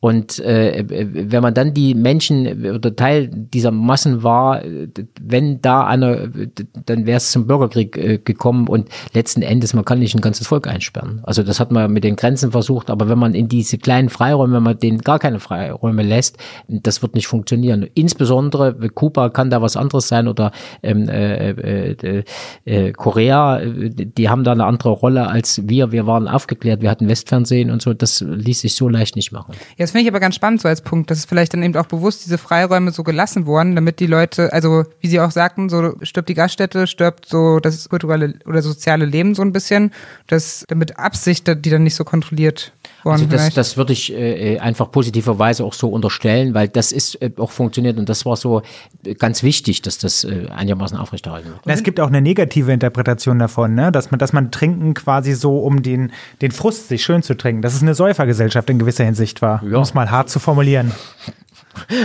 Kann auch zutreffend sein. Wobei, das habe ich noch gar nicht gesehen, aber. Also es ist ja nicht so, ne, dass in der DDR, wenn man auf den reinen Alkohol schaut, mehr getrunken wurde als im Westen. Aha. Ja. Es, ja, es wurde härter getrunken. Ich hatte gerade unseren Gast so verstanden. Nein, nein, die, die, es wurde, also das Thema ist, es wurde weniger Wein, es wurde mehr Schnaps getrunken, richtig viel mehr Schnaps. Wenn ich heute so meine, meine äh, Kollegen Unternehmer höre, wenn die so sagen, wenn das noch getrunken würde, was zu DDR-Zeiten in der Kneipe getrunken wurde, da wäre ich ja reich. Wie viel hat man denn so, wie viel Schnaps am Abend gekippt? Gut, das kann ich nicht. Ich habe hier eine Zahl. Oh. Also, 1988 kippte sich jeder Bürger im Osten 16,1 Liter Schnaps hinter die Binde. Liter im Jahr, 16 Liter, okay. Äh, mhm. genau. 16 Liter. So, aber das, wenn man halt auf den reinen Alkohol schaut, dann ist, war der Westen trotzdem knapp vor dem Osten, ja. weil da wurde einfach mehr Wein getrunken. Ja. Also 11,8 Liter im Jahr waren es dann im Westdeutschland, reiner Alkohol. Und die Ossis waren dann knapp dahinter. So. Ja klar, ja. Genau. Also weil es gab wenig Wein und wenn Wein, nur Süßwein, da kann man nicht so viel trinken. Gab es denn in der DDR eine Weinkultur? Das ist ja auch eine interessante Frage eigentlich. Äh, ja, so richtig ausgeprägt nicht. Es gab schon Wein, aber insbesondere das, was eben für schmale Devisen eingeführt wurde in den ähm, Exquisitläden äh, und teilweise in den hochpreisigen Gastronomiebetrieben, ja. Und ansonsten war der Saale Unstrutwein eher weniger. Äh, der, der war für den Export. Den gab es dann in der Bundesrepublik, der ist in der Statistik Westdeutschland drin. Und, äh, und äh, oder, oder Meißen. Also da gab es schon tolle Weine, aber die gab es eben eher weniger. Und ansonsten das, was aus Ungarn, äh, Bulgarien importiert worden ist. Mhm. Gab es Cocktails? Ja, also da wurde aber so, aber das war möglicherweise auch so die Zeit der großen äh, Whisky, Cola und grüne Wieses, äh, was so getrunken wurde. Aber das kommt irgendwie alles, habe ich den Anschein, wieder. Kennst du grüne Wiese? Äh, vom Namen her. Curacao und Orangensaft. Genau, das blaue Zeug, ne? Genau. Ja, ja. Ähm, also nochmal auf dieses Trinkerverhalten äh, zurückzukommen. Ne? Also ich hatte jetzt das Bedürfnis, die Ostdeutschen so ein bisschen äh, zu verteidigen, weil es ja eben tatsächlich so war, wenn man auf die reinen Alkoholzahlen schaut, sogar hin, knapp hinter den Westdeutschen lagen. Aber trotzdem ist ja dieser Ruf da, dass die Ostdeutschen sich eben tatsächlich einfach zusammen die Birne ein bisschen weggesoffen haben. So, ne? Und das aus ihrer Wahrnehmung auch äh, so? Da muss man unterscheiden. Es gab sicherlich, aber äh, es war nicht so verbreitet. Äh, es war nicht dazu. so verbreitet. Nee, es wurden schon, also damals, wenn man so große Betriebsfeiern und so, die großen Unternehmen, die es ja da gab, Kombinate und wie die alle hießen, die hatten ja so einen Kultur- und Sozialfonds und die konnten eben damit Mitarbeiterfeiern, Brigadefeiern, wie es alles hieß, gemacht haben. Und da war diese Geselligkeit, also und diese, diese Reflexion, so mit vielen Jahren später, ist eben die Geselligkeit, das schrumpft so ein Stückchen, die haben nur gesoffen, das war es bei weitem nicht. Da wurden eben auch Kulturprogramme Programme und, und solche, ob das toll war oder wie auch immer, mag dahinstehend sein, aber das muss man in seiner Zeit äh, bewerten. Deswegen jetzt heute, äh, 30, 40 Jahre später, äh, zu sagen, äh, die haben nur gesoffen, das glaube ich ist nicht zutreffend, okay. nicht im Ansatz. Nee, meine Formulierung Säufergesellschaft ja, war nee. natürlich auch provokant gemeint. Ne? Aber wann haben denn zum Beispiel die Jugendlichen angefangen? Das war natürlich, das äh, kenne ich, äh, gerade äh, ab 16 Jahren äh, durftest du Alkohol trinken. Aber äh, äh, man muss auch dazu sagen, die Diskotheken, vor allem im, im ländlichen Raum, wo ich aufgewachsen bin, äh, die waren eben auf den Dörfern und es war 0,0 Promille. Äh, also insofern war das schon, äh, und das wurde auch kontrolliert. Und beim damals Autofahren, äh, ja. beim Auto- und mhm. Motorradfahren. Und damals war also gerade Alkoholfahrten, Führerschein, da war dann ganz schnell weg. Und das wolltest du nicht aufs Spiel setzen, weil du hast ja erstmal auf dem Führerschein, äh, dass du du den machen durftest, drei oder vier Jahre gewartet. Also das so leichtfertig dann aufs Spiel zu setzen, das wäre eher schwierig gewesen. Also insofern war auch schon das Regulativ 0,0 Promille ja ein Regulativ eben. Ich habe mich nochmal beim Stichwort Geselligkeit gefragt, weil ich rede tatsächlich auch oft mit meinen westdeutschen Freunden und Freundinnen äh, so drüber, wie so meine Familienfeiern laufen und wie so ihre Familienfeiern laufen, weil bei uns ist es schon noch so, da wird dann halt rumgegangen mit dem Schnaps vor dem Essen, nach dem Essen oder nochmal und dann wird die ganze Zeit einfach nur so getrunken. Man hat immer so, so halt einen Schnaps vor sich stehen, mit dem man dann regelmäßig anstößt und dann noch irgendwie sowas, ein Bier oder was. Ganz kurzer ne? Ost-West-Vergleich, wir trinken auch viel, aber immer nur ziemlich viel Wein, muss ja? ich sagen. Das ist bei dir auch noch so. Genau, das wollte ich jetzt genau. nämlich fragen. So. Mhm. Weil das mit dem Schnaps finde ich halt äh, dann irgendwie schon spannend. Und also ich meine, klar, von Schnaps wissen wir vielleicht alle oder haben es mal gehört, ist man schneller vielleicht noch betrunken als beim Wein so, ja. Ich, ich habe einfach eine These und ich will wissen, was die davon halten. Das halt in Ostdeutschland dadurch, dass sie ja jede Arbeit hatte und es irgendwie jetzt da nicht um krasse Konkurrenz ging und so, man halt mit seinen Kollegen irgendwie trinken konnte und es irgendwie egal war, wenn man halt mal irgendwie auch Quatsch erzählt hat oder halt irgendwie was Peinliches in Anführungszeichen gemacht hat und deswegen halt nicht so eine Hemmung hatte, sich halt zu besaufen mit seinen Kollegen und äh, anders als irgendwie Vielleicht heutzutage würde ich sagen, vielleicht auch in Westdeutschland, Michael. Ja, das, das also, war schon so, weil äh, es gab nicht so viel Leistungsdruck untereinander, war mehr kollegial, äh, war auch der, also auch äh, wenn ich die Produktivität in den Betrieben angucke, auch äh, wieder ökonomisch, war ja teilweise äh, unfassbar, äh, wie unproduktiv die Betriebe waren und da musste keiner dem anderen, wenn der immer blau gemacht hat, hat er mal blau gemacht. Das war eben, die Akzeptanz war eine andere, die würde ich heute als Unternehmer, der ich Verantwortung für Unternehmen habe, überhaupt habe, da gibt es bei mir kaum Toleranz dafür. Mhm. Das war eben äh, anders. Und natürlich muss man heute auch unter den gesamten Aspekten auch neue Medien, das spielt ja auch eine Rolle. äh, ich mal einen, Fotogra einen Fotoapparat hatte, wenn da einer betrunken. Äh, ich kann mich immer noch an, an war so ein äh, Film aus meiner äh, Jugend, Cat Baloo, der, der besoffene Cowboy, der mit seinem Pferd besoffen war und am Saloon gelehnt hat. Ähm, äh, aber eh das jemand fotografiert, äh, ganz schwierig. Mhm. Und eh das entwickelt war, du musst dann immer noch Filme wegbringen. Also, und ob dann der Film oder das Bild, was geworden war. Also insofern war das eher, die Hemmschwelle war dann eine andere, als sie heute möglicherweise ist, weil heute guckt man ja doch eher drauf. Also, und viele Sachen sind eben traditionell so äh, überliefert und anders äh, fundiert. Ja. ja. was meine Familie auch immer erzählt, ich weiß nicht, ob ich schon mal erzählt habe, wenn ja, unterbrich mich oder schon, dass, also meine Familie sagt immer, dass man halt früher bei den Feiern nie gefragt hat, wenn man wen kennengelernt hat, was der oder sie beruflich macht. Das stimmt. Das war, äh, wobei es in manchen Sachen war es dann wichtig, um Beziehungen aufzubauen. Man musste in, in, schon ein relatives Beziehungsnetzwerk haben, um zu tauschen, dass man irgendwas hatte. Also durch unseren landwirtschaftlichen Betrieb hatten wir immer was zu, zu bieten. Das war immer ganz gut. Und äh, auf der Ebene äh, fand da viel statt. Mhm. Äh, und da war es eben nicht ganz so wichtig in der, in der beruflichen Sphäre, was heute natürlich sicherlich anders ist. Ja, das finde ich total lustig, als meine Familie mir das erzählt hat. Ich konnte es gar nicht glauben, versucht seitdem so ein bisschen darauf zu achten, eben nicht zu fragen auf WG-Feiern oder so, was dann jemand macht. Aber das ist sehr, sehr schwer, weil das ist so, heutzutage die erste Frage. So, guten Tag, wie heißt du? Was machst du so? Man meint damit irgendwie das Berufliche. Ja, ja. Dass es damals irgendwie so keine Rolle gespielt hat, das fand ich irgendwie spannend. Und wie äh, viel Schnaps trinkt ihr dann so pro Abend? Das, das sage ich jetzt nicht. also ich kann, äh, wobei das äh, ist jetzt die Reflexion von der Hochzeit meiner Tochter, mein Schwiegersohn am Samstag, vor allem die jungen Leute, also die sind ja jetzt äh, alle so um die 30 und mein äh, Schwiegersohn aus dem Leistungssport und die kommen aus ganz Deutschland. Die mhm. da, also das war aus der Schweiz, aus, aus Frankreich.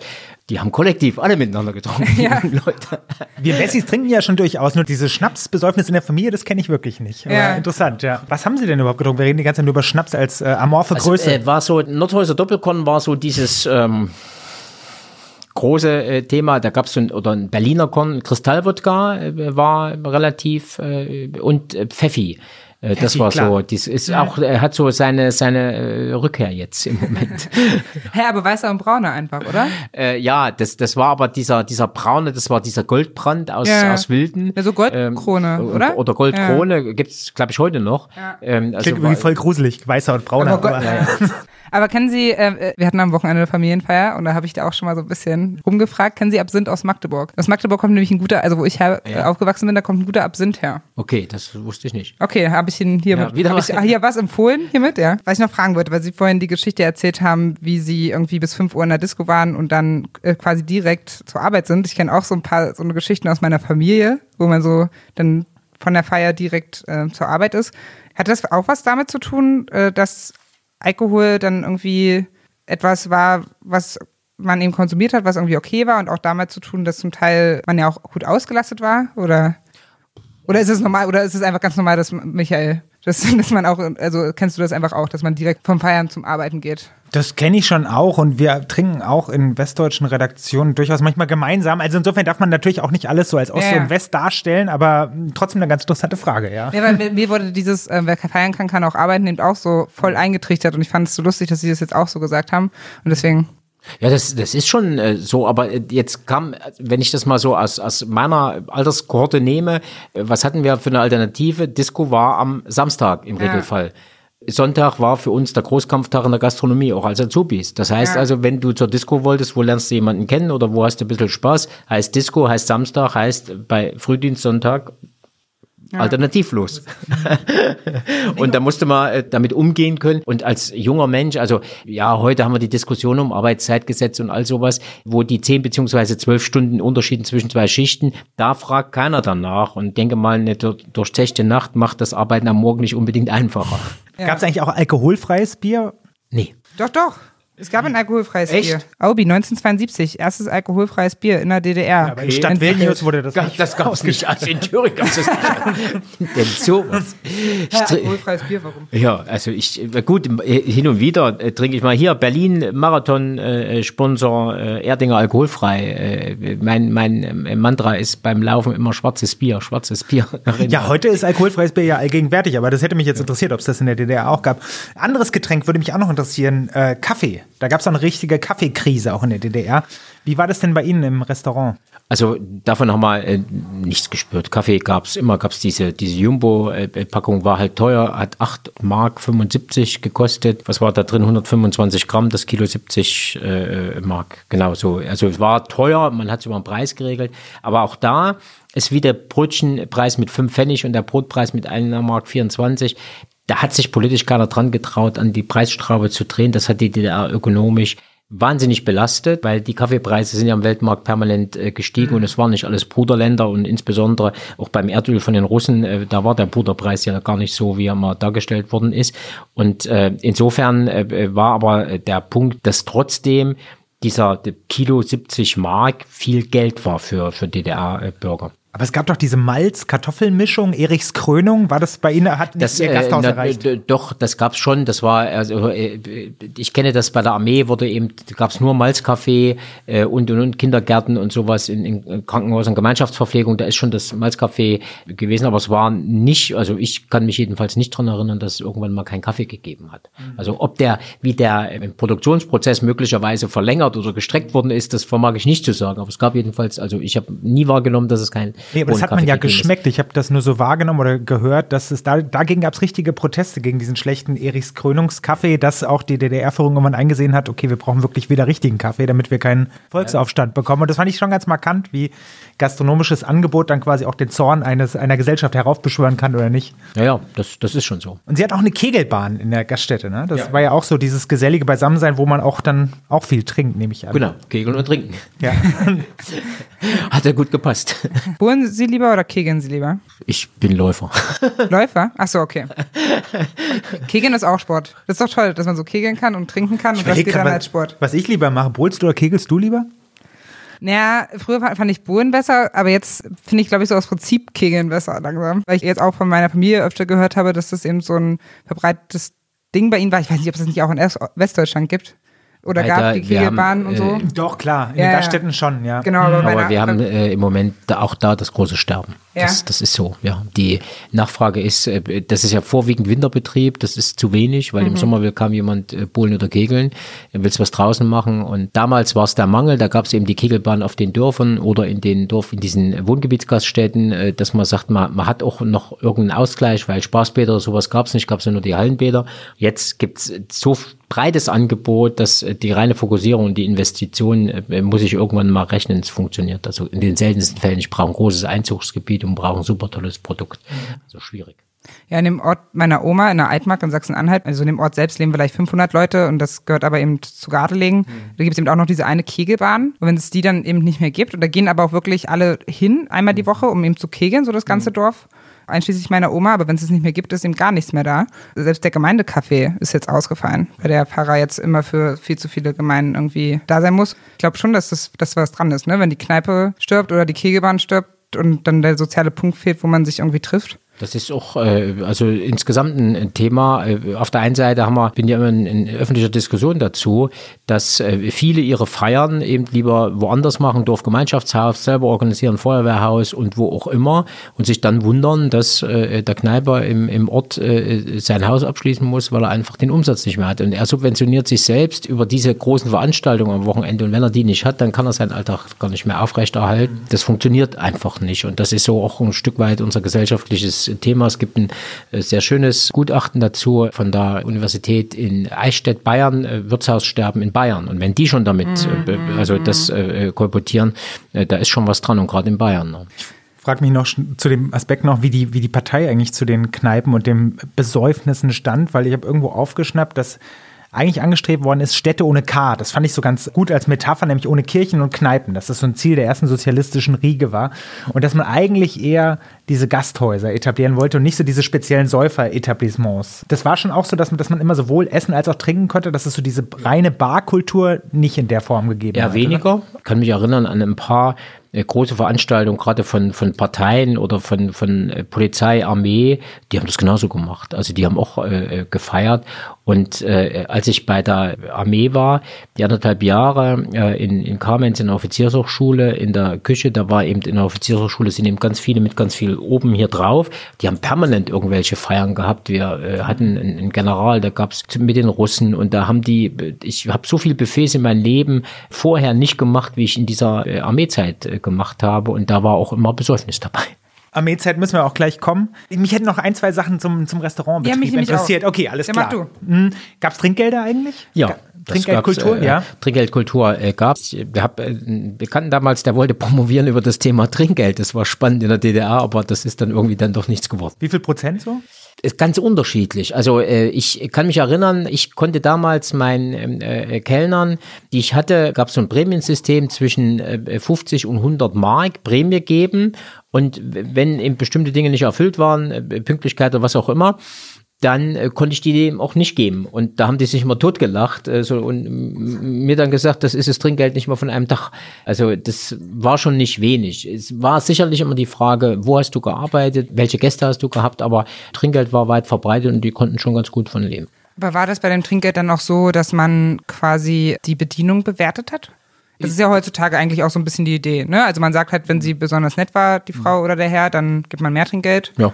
Und sonst das, weniger. Das war damals auch so. Ich, davon gehe ich hundertprozentig aus. Äh, das war, war ein relativ unterschiedliches Trinkgeldverhalten, aber es hat auch funktioniert. Und wie gesagt, die Erfahrung aus denen, ich habe es ja selber nicht gemacht, aber die Erfahrung als Restaurantchef, was mir meine Mitarbeiter gesagt haben, das war schon nicht unerheblich. Waren denn die Kellner und Kellnerinnen immer freundlich? Im Sinne von, also das Klischee ist ja. Ist Suggestivfrage, genau. ja, ja, ja.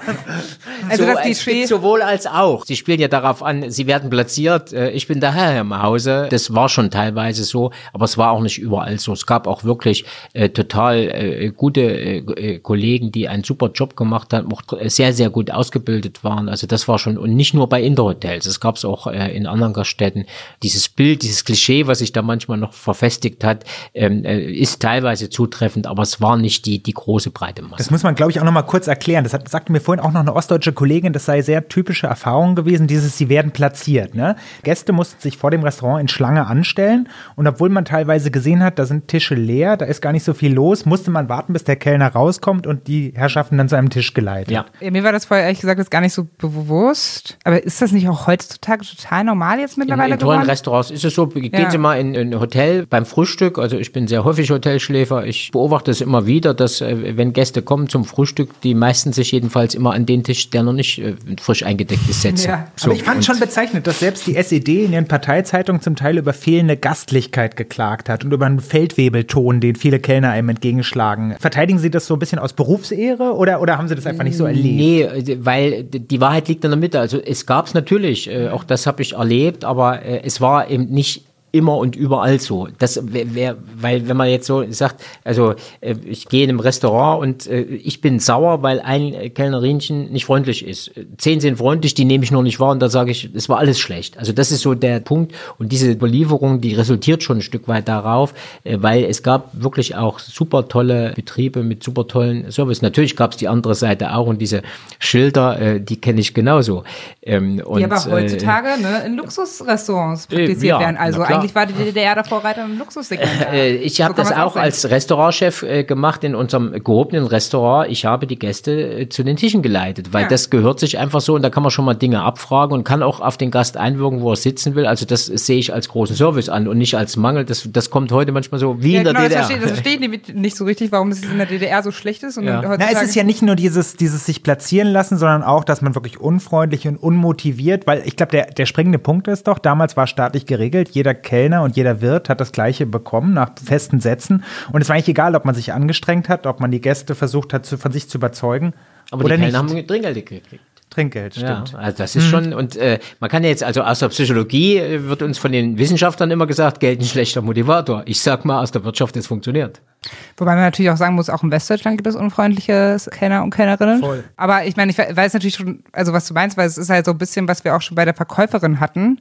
Also der Punkt ist eben einfach dadurch, dass man nicht gefeuert wird und dadurch, dass man nicht im Kapitalismus ist und nicht so buhlt um die Kunden, muss man ja nicht so überfreundlich sein. Aber was, das ja kann ja auch mal charmant sein. Also ich finde, also wenn man dann einfach so direkter ist und ehrlicher, anstatt so überfreundlich zu sein. Gut, gespielte Freundlichkeit, ja. äh, die ist nicht gut. Sie haben also, vorhin ja. nee, die, die Rolle der HO betont. Hätten Sie denn auch die Möglichkeit gehabt, ein eigenes Gasthaus zu öffnen? Wie hätte das? Also oder war das einfach nicht im Kopf von Gastronomen, weil es nicht üblich war? Ja, schwierig, sehr schwierig. Die Hürden lagen sehr hoch, das zu machen. Und äh, ich selber äh, wollte wechseln nach meiner Ausbildung von der HO zu Interhotel nahezu unmöglich. Und es gab auch in der DDR das äh, Arbeitsamt, das hieß nur Amt für Arbeit und ich musste dorthin, um eine Freigabe zu bekommen, eine Begründung schreiben, warum ich von der HO weg wollte zu Interhotel. Da habe ich auch gesehen, dass es das, was es gar nicht gegeben hat, offiziell in der DDR doch gegeben hat. Arbeitslose, die da hingegangen sind und sich Geld abgeholt haben. Da war auch so eine Welt, wo ich gar nicht verstanden habe, äh, als ich dort warten musste. Und äh, dann habe ich die, die Freigabe, äh, also den Antrag geschrieben und und und. Und dann hat mich äh, die HO aber doch gelockt, dass sie gesagt haben, äh, dass ich äh, unmittelbar studieren könnte. Die HO war aber auch sozusagen Gatekeeper bei Ihnen, weil die Ihnen Lebensmittelkontingente dann zugewiesen nee, nee. hat, oder? Also, ähm, Nö, die, die, also das konnte entweder direkt studieren äh, oder aber über einen Betrieb delegiert werden. Wenn man über einen Betrieb delegiert wird, hatte man den Vorteil im Nachhinein, dass man auch dort möglicherweise, je nachdem wie groß, äh, eine Arbeitsstelle äh, bekommt, dort wo man will, weil es gab auch diese, äh, war auch in der DDR so, diese zentrale Lenkung, dass nach einem Studium die dir gesagt haben, wo du hingehst. Nicht dass du dir das aussuchen kannst. Und wenn man Betriebsdelegierter oder vom, vom Betrieb zum Studium äh, delegiert war und die, die hatten irgendeinen Schlüssel, wie sie diese Plätze besetzt haben, war das dann doch mit dem Rückkehren einfacher. Also ich hänge gerade noch daran, dass sie sagen, gab ja Arbeitslose in der DDR, ja. weil die gab es ja offiziell nicht. Also, die gab es äh, offiziell nicht, die gab es aber. Okay, die wurden dann, also heutzutage ist es ja so, dass einmal im Monat werden die Zahlen bekannt gegeben, hm. wie viele Arbeitslose es in Deutschland gibt. Das war damals nicht so. Also offiziell gab es sowas gar nicht und äh, ich habe, als ich da wegen dieser Freigabe dass du also Betrieb kündigen darfst und zu einem anderen gehen darfst und der dich einstellen darf, was für mich also auch da ein völliges Neuland damals war. Und dann musste ich eben zu diesem Amt, es war irgendwo in Erfurt Nord, weiß gar nicht mehr wo, und ähm, äh, da saßen ganz viele Menschen und wusste gar nicht, dass es also ein Amt für Arbeit gab. Und dann äh, diese Menschen da, die ich da gesehen habe, das war mir jetzt nicht ganz geheuerlich. Aber was waren das dann für Leute? Also wie die, konnte man dann arbeitslos die, werden in der DDR? Äh, die einfach nichts gemacht haben, die sind einfach nicht hingegangen, arbeiten gegangen, die haben auch trotzdem Geld gekriegt, dass die von mhm. irgendwas leben können. Die haben eine Wohnung gekriegt, haben keine Miete gezahlt, keine Ahnung. Also das war schon eine Schattenwelt. Die Aber da. gab es nicht diesen Asozialitäts, ich mache Anführungszeichen, Paragraphen, äh, ja, der auch verboten hat, äh, arbeitslos zu sein? Äh, den gab's, aber aber letzten Endes, was wäre die Konsequenz gewesen? Die hätten sie ins Gefängnis gesperrt. Ja, aber das ist nicht passiert. Nee. Okay. Also nach meinem Kenntnisstand nicht. Okay. Die Lilie galt ja auch als, als Spitzenrestaurant, Klasse S, ne, haben Sie Ja. vorhin gesagt. Wie hat sich das denn bemerkbar gemacht? Wo haben die sich unterschieden? Also erstmal war es ein äh, altes Haus, wo äh, der Sage nach Gustav Adolf äh, schon gewesen sein soll, der Schwedenkönig. Und wir hatten auch immer dann, wenn, wenn hoher Besuch war, also äh, Helmut Kohl war als äh, Privatperson ja mehrfach in der DDR, unter anderem eben auch bei uns im Restaurant Hajo Friedrich, äh, der große Journalist war da. Da kam dann auch immer ein Drost der Unauffälligen, die, die begleitet haben. Und es war äh, also mittelalterliches Haus direkt in Erfurt am Domplatz, sehr schön gemacht, äh, richtig gediegene Gasträume, so, so altehrwürdig. Ähm, man hätte jeden Moment denken können, die alten Großen der, der Königshäuser äh, kommen da rein. Und äh, da gab es auch eine tolle Karte und wir haben super tolle Gerichte gehabt und haben da auch sehr abwechslungsreiche Küche gemacht. Und ich wollte äh, unmittelbar eben nach der Lehre auch noch viel mehr dazulernen und eben in ein tolles Restaurant, ein bisschen auch handwerklich und mit anderen Produkten. Und äh, da habe ich auch lange Diskussionen äh, gehabt, bis hin, also dass ich mit Kündigung äh, gedroht hatte, was ich, wie vorhin gesagt, gar nicht einfach konnte. Wusste ich aber zum damaligen Zeitpunkt noch nicht.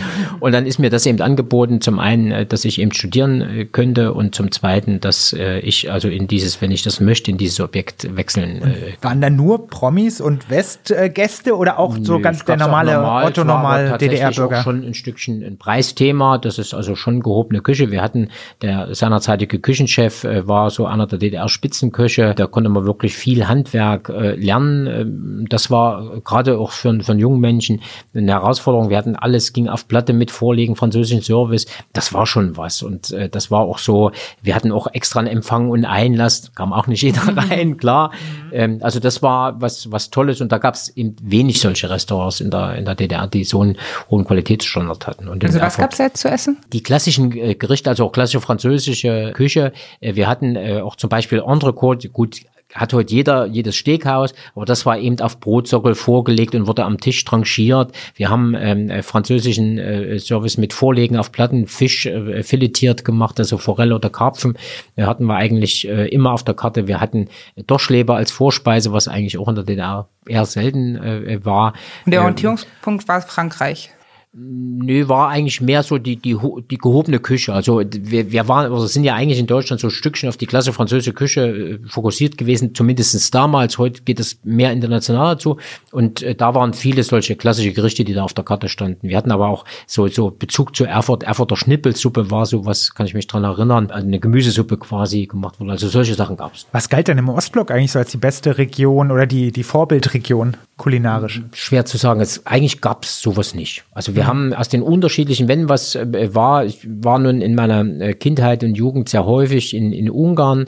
Da war so die, die Balaton-Küche, das war schon was, was schön, weil Fisch, was es eben bei uns eher selten äh, gab, oder diese, diese Langosch, Palatschinken, äh, sowas, äh, die, die Prägung der österreichischen Küche.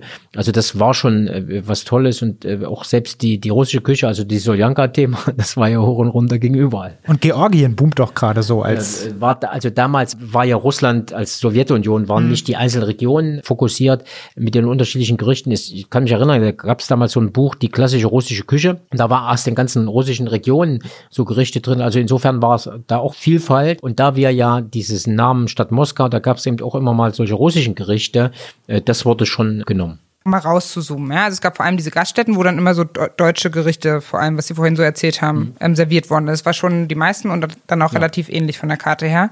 Dann, ne? Und dann gab es ein japanisches Restaurant, was wir Das war in damals. Suhl. Es gab äh, in jeder größeren Stadt ein Fischrestaurant. Ja. Manchmal auch zwei. Dann gab es diese Bräuler-Restaurants und das war auch vor allem praktisch deswegen, weil man auch äh, die Hähnchen mitnehmen konnte für zu Hause. Also war eigentlich ein Imbiss dann, oder was? Nee, es waren richtige Restaurants, Okay. aber die haben eben auch äh, verkauft, aber eben der Verkauf so, wie sie vom Grill kam. Da musst du eben manchmal auch länger warten, dass Mhm. du sie kriegst. Also sowas gab's. Und dann gab's Eisdielen und Cafés auch relativ weit verbreitet. Und wir hatten damals einen Küchenchef, wo ich gelernt habe, äh, der hatte in Erfurt eine Suppenbar aufgemacht, die unwahrscheinlich gut gelaufen ist. Jeden Tag fünf, sechs andere Suppen. Also das war wirklich ein, da war er Vorreiter der Zeit. Das war Mitte der 80er Jahre. Also heute ist das ja wieder ein, ein Boom. Also sowas gab's schon mal. Und Hamburger? Gab's gar nicht. Also es war das Thema Krilletta, oder wie heißen die? Grilletta, mh, die Buletten im Brötchen, äh, weil also Hamburger, das ging ja schon mal gar nicht vom Namen. Und es war auch so äh, das Thema bei na, Hot Dogs. Hot Dogs, genau. Ja, ja. Bei Hot Dogs, die hießen hießen Ketwurst. Äh, Ketwurst, das war die, stimmt. äh, die Kreation aus Ketchup und Wurst, weil sie auch nicht Hotdogs heißen Ja. durften.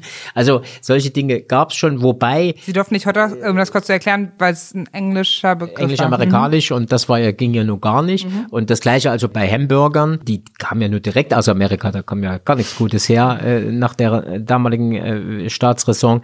Und das äh, Thema war aber dann nur in den großen Städten. Also ich kenne äh, die Ketwurst-Nummer aus Leipzig und äh, die Hamburger, die nicht Hamburger waren, äh, aus Berlin. Also das gab's so sonst äh, eher weniger. Ich habe gelesen, es gab ein italienisches Restaurant in Berlin, in Berlin-Köpenick.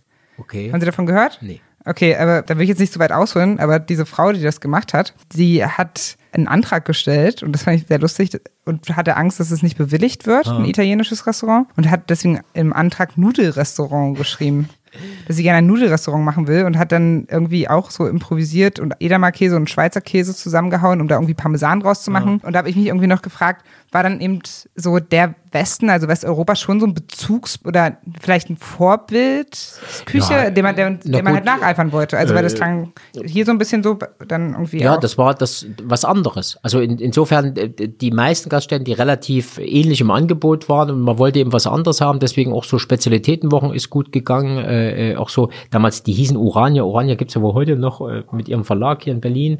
Äh, die haben so Urania-Abende gemacht, wo so über die Länder berichtet äh, worden ist, wo man alles nicht hinreisen durfte und das eben dann mit mit entsprechenden Gerichten. Das ging gut und insofern es gab ja vom kulturellen Bereich, also Kino, Theater, äh, Kegeln, dann Schwimmhalle, also konnte auch Sport machen, aber dann war relativ Ende und dann waren solche Dinge eben schon, gerade die, diese Geselligkeit oder solche bestimmte thematische Veranstaltungen, die waren ganz gut. Und ich kann mich erinnern, wir hatten auch irgendwie einen Blog in der Ausbildung, äh, der hieß irgendwie Veranstaltungslehre oder sowas. Also wo man sowas auch, wie, wie, wie geht sowas? Also das äh, war ja, eine Möglichkeit, äh, was anderes zu machen, aber an Produkten hat es regelmäßig dann gescheitert. Und da musste man wieder kreativ sein. Und danach sind Sie zur Armee gegangen. Wir haben schon ein, zwei Mal anklingen lassen und haben Offiziere vor allem bekocht, wenn ich das richtig. Also Offiziersschüler und Offiziere, äh, das war gab es da andere, nur um kurz die Fragen noch zu formulieren, gab es da andere oder bessere Produkte als bisher? Nö, das war eigentlich nicht so. Äh, allerdings war, da sehr viele Veranstaltungen dort ge gewesen sind, irgendwelche Empfänge und äh, äh,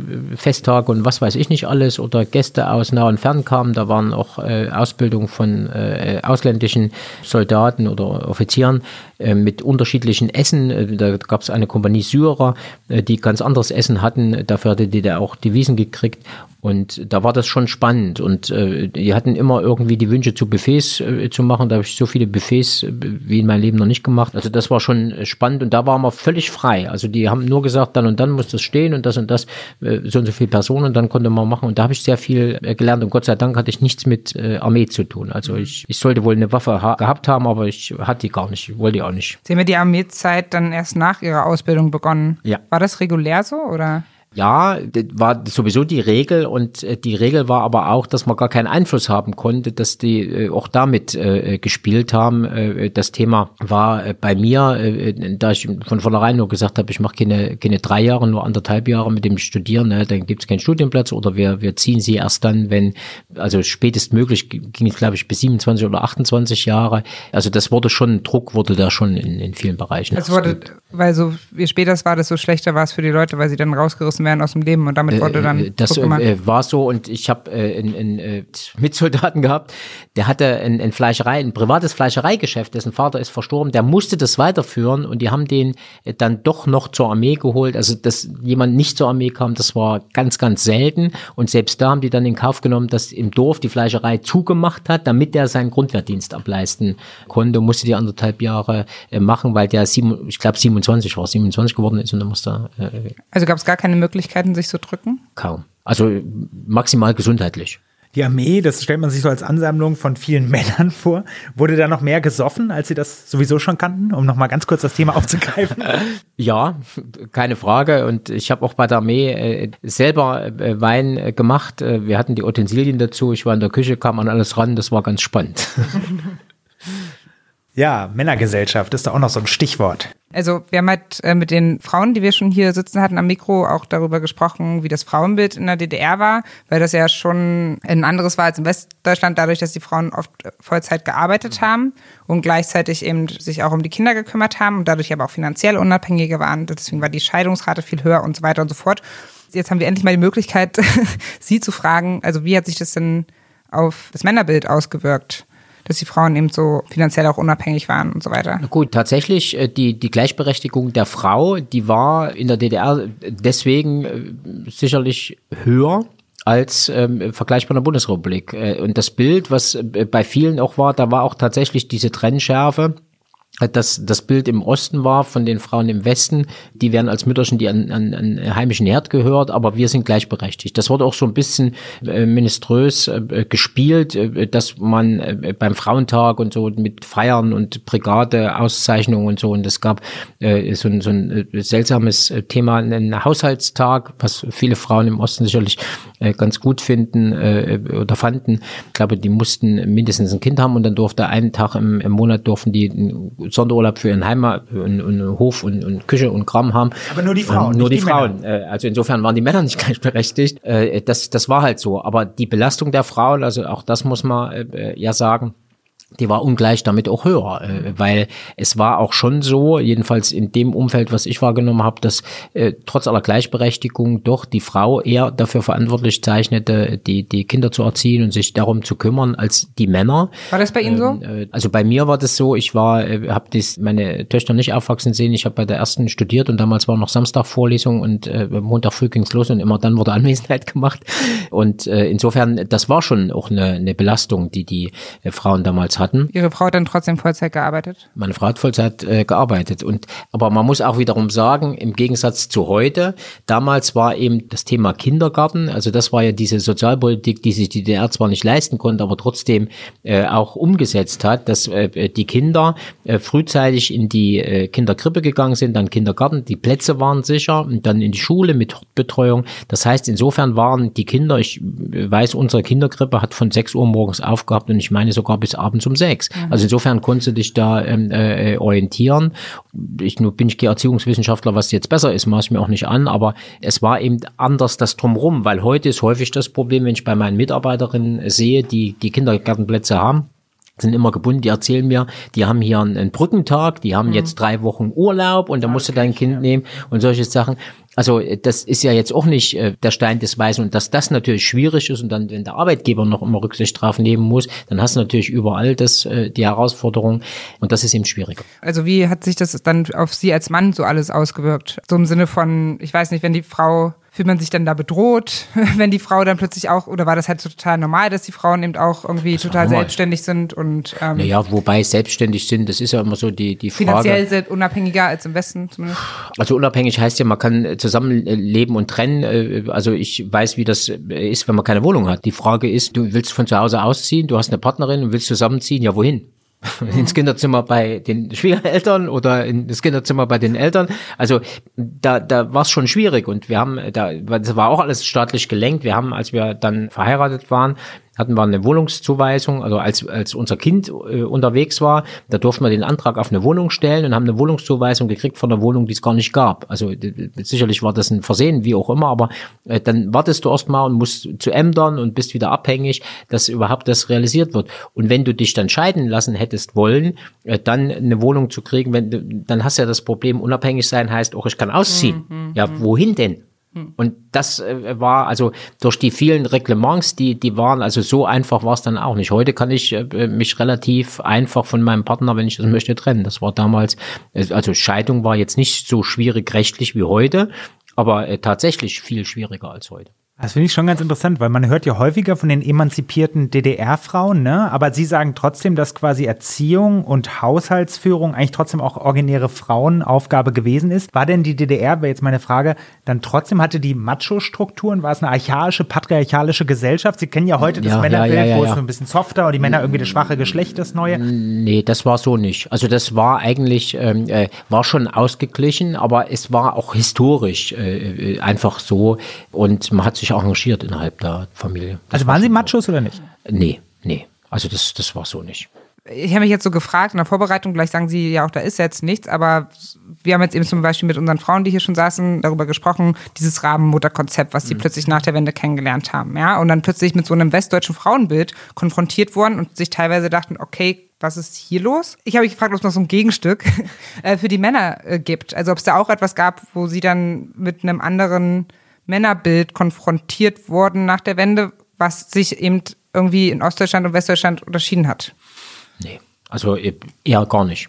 Das, das Einzige, was, was mich ein bisschen verwundert hat, war die Frage der Leistungsorientierung, dass die teilweise ja doch nicht so war, wie, wie wir sie unterstellt haben und dass das abgenommen hat. Wie meinen Sie das? Äh, zu DDR-Zeiten war das Thema, wenn du auf eine bestimmte Position wolltest, ganz äh, Thema Partei und linientreu und so. Und äh, ich habe bei mir deswegen auch meine, meine Antipathie gegen diese, diese äh, allumfassende mächtige Partei, wo die alles vorher bestimmt haben und nicht nach, nach fachlichen Dingen. Und ich behielt mich damals, ich war Jahrgangsbester, zweitbester insgesamt. Also vor mir war meine Studienfreundin, die war notenmäßig besser als ich. Ich kam danach, also ich war der beste Kerl des Jahrgangs. Ja, deswegen Jahrgang Jahrgangsbester klingt gut. ähm, aber äh, wo die Frage war, mit der Leistung zu überzeugen, nee, da gehörte eben Partei und dieses ganze Gerödel mit dazu. Ähm, wo ich dann nach, als die Wende war, da war es eben dann auch nicht rein nur die Leistungsfrage, die diskutiert äh, wurden. Und wenn ich so diese, diese ganzen, am Anfang diese ganzen Zeiten äh, sehe, da habe ich manchmal die Frage gestellt, was ist jetzt so mit, mit Leistungsorientierung, äh, die in der Gesellschaft mehr zählen sollte, das war vielleicht das Bild, was in mir, aber das ist so eine persönliche äh, Wahrnehmung, die ich hatte, ein bisschen korrigiert werden musste. Aber ansonsten war das nicht so. Sie sind jetzt nur in Ostdeutschland aufgewachsen, vielleicht weiß, können Sie das auch deswegen schwer beantworten, aber was ja auch oft gesagt wird, ist dadurch, dass zum Beispiel in Westdeutschland der Druck des Geldverdienens so auf den Männern lastet, dass es ja auch emotional dann oft belastend ist, so Alleinverdiener sein zu müssen. Ne? Das gab es ja in Ostdeutschland nicht. Beide haben mehr Geld verdient. Und da habe ich mich gefragt, ob es nicht dann irgendwie halt auch entlastend wirkt. Gut, äh, aber die, die Frage war ja nicht, äh, das, das Geldverdienen ist ja heute eine andere, ein anderer Punkt als damals, weil damals war ja relativ alles sicher. Du konntest mhm. nicht durch irgendein soziales Netz fallen. Du hattest eine Wohnung, also äh, du hattest eine Arbeit, das ging gar nicht ohne Arbeit. Also diese Belastung wurde gar nicht als solche empfunden. Die war nicht da. Natürlich, heute ist es so, das äh, sehe ich an mir selber, ob das in meinen Unternehmen ist, wenn ich mal äh, drei Monate im Koma liegen würde, dann äh, wird es mir ganz schwindlig. Das mhm. sehe ich bezüglich meiner Frau und, und, und. Also da ist schon ein Druck, aber das sehe ich eben heute. Heute kann ich frei darüber entscheiden. Ich muss nicht Unternehmer sein. Also es ist meine freiwillige Entscheidung. Mein Haftungsrisiko, was ich als Unternehmer habe, ist meine Entscheidung gewesen. Da hat mich keiner dazu genötigt. Sicherlich gibt es andere Konstellationen, aber die Möglichkeit der Entwicklung, und das ist ja das im Moment in der, in der politischen Diskussion, wo dieses Wohlfühlthema viel zu sehr im Mittelpunkt stellt als die Leistungsorientierung. Und irgendwann wird auch eine Wirtschaftskrise wieder in Deutschland kommen, da werden wir Probleme haben. Ja, mega spannend. Lass uns darauf nochmal beim Teil nach der Wende kommen. Das sind ja so ein paar vergleichende Fragen, die wir sowieso auch noch stellen wollen. Jetzt erstmal die nächste Kategorie.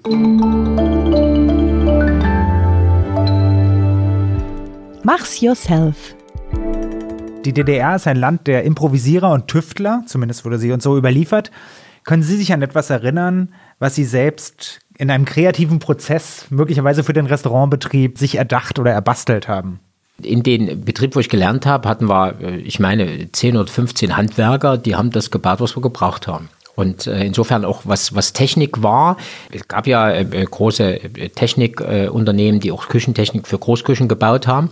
Und wenn da was kaputt war, da brauchst du Betriebshandwerker, die das äh, wieder machen. Es gab ja keinen Service so wie heute. Da rufst du an und da kommt jemand, der das Gerät wieder in Gang setzt. Deswegen hatte man da eigene Leute und wenn man was gebraucht hat, die haben da gebaut in dem Rahmen dessen, was möglich war. Zu Hause war das genauso. Wir hatten alte Bunkert-Deutz-Fräse äh, zum, zum Ackern von den Feldern. Wenn die kaputt war, musste daran rumbauen und schrauben, das was war. Und so habe ich es auch mit meinem Motorrad gemacht. Du hast keine Ersatzteile gekriegt, es halt selber geschraubt.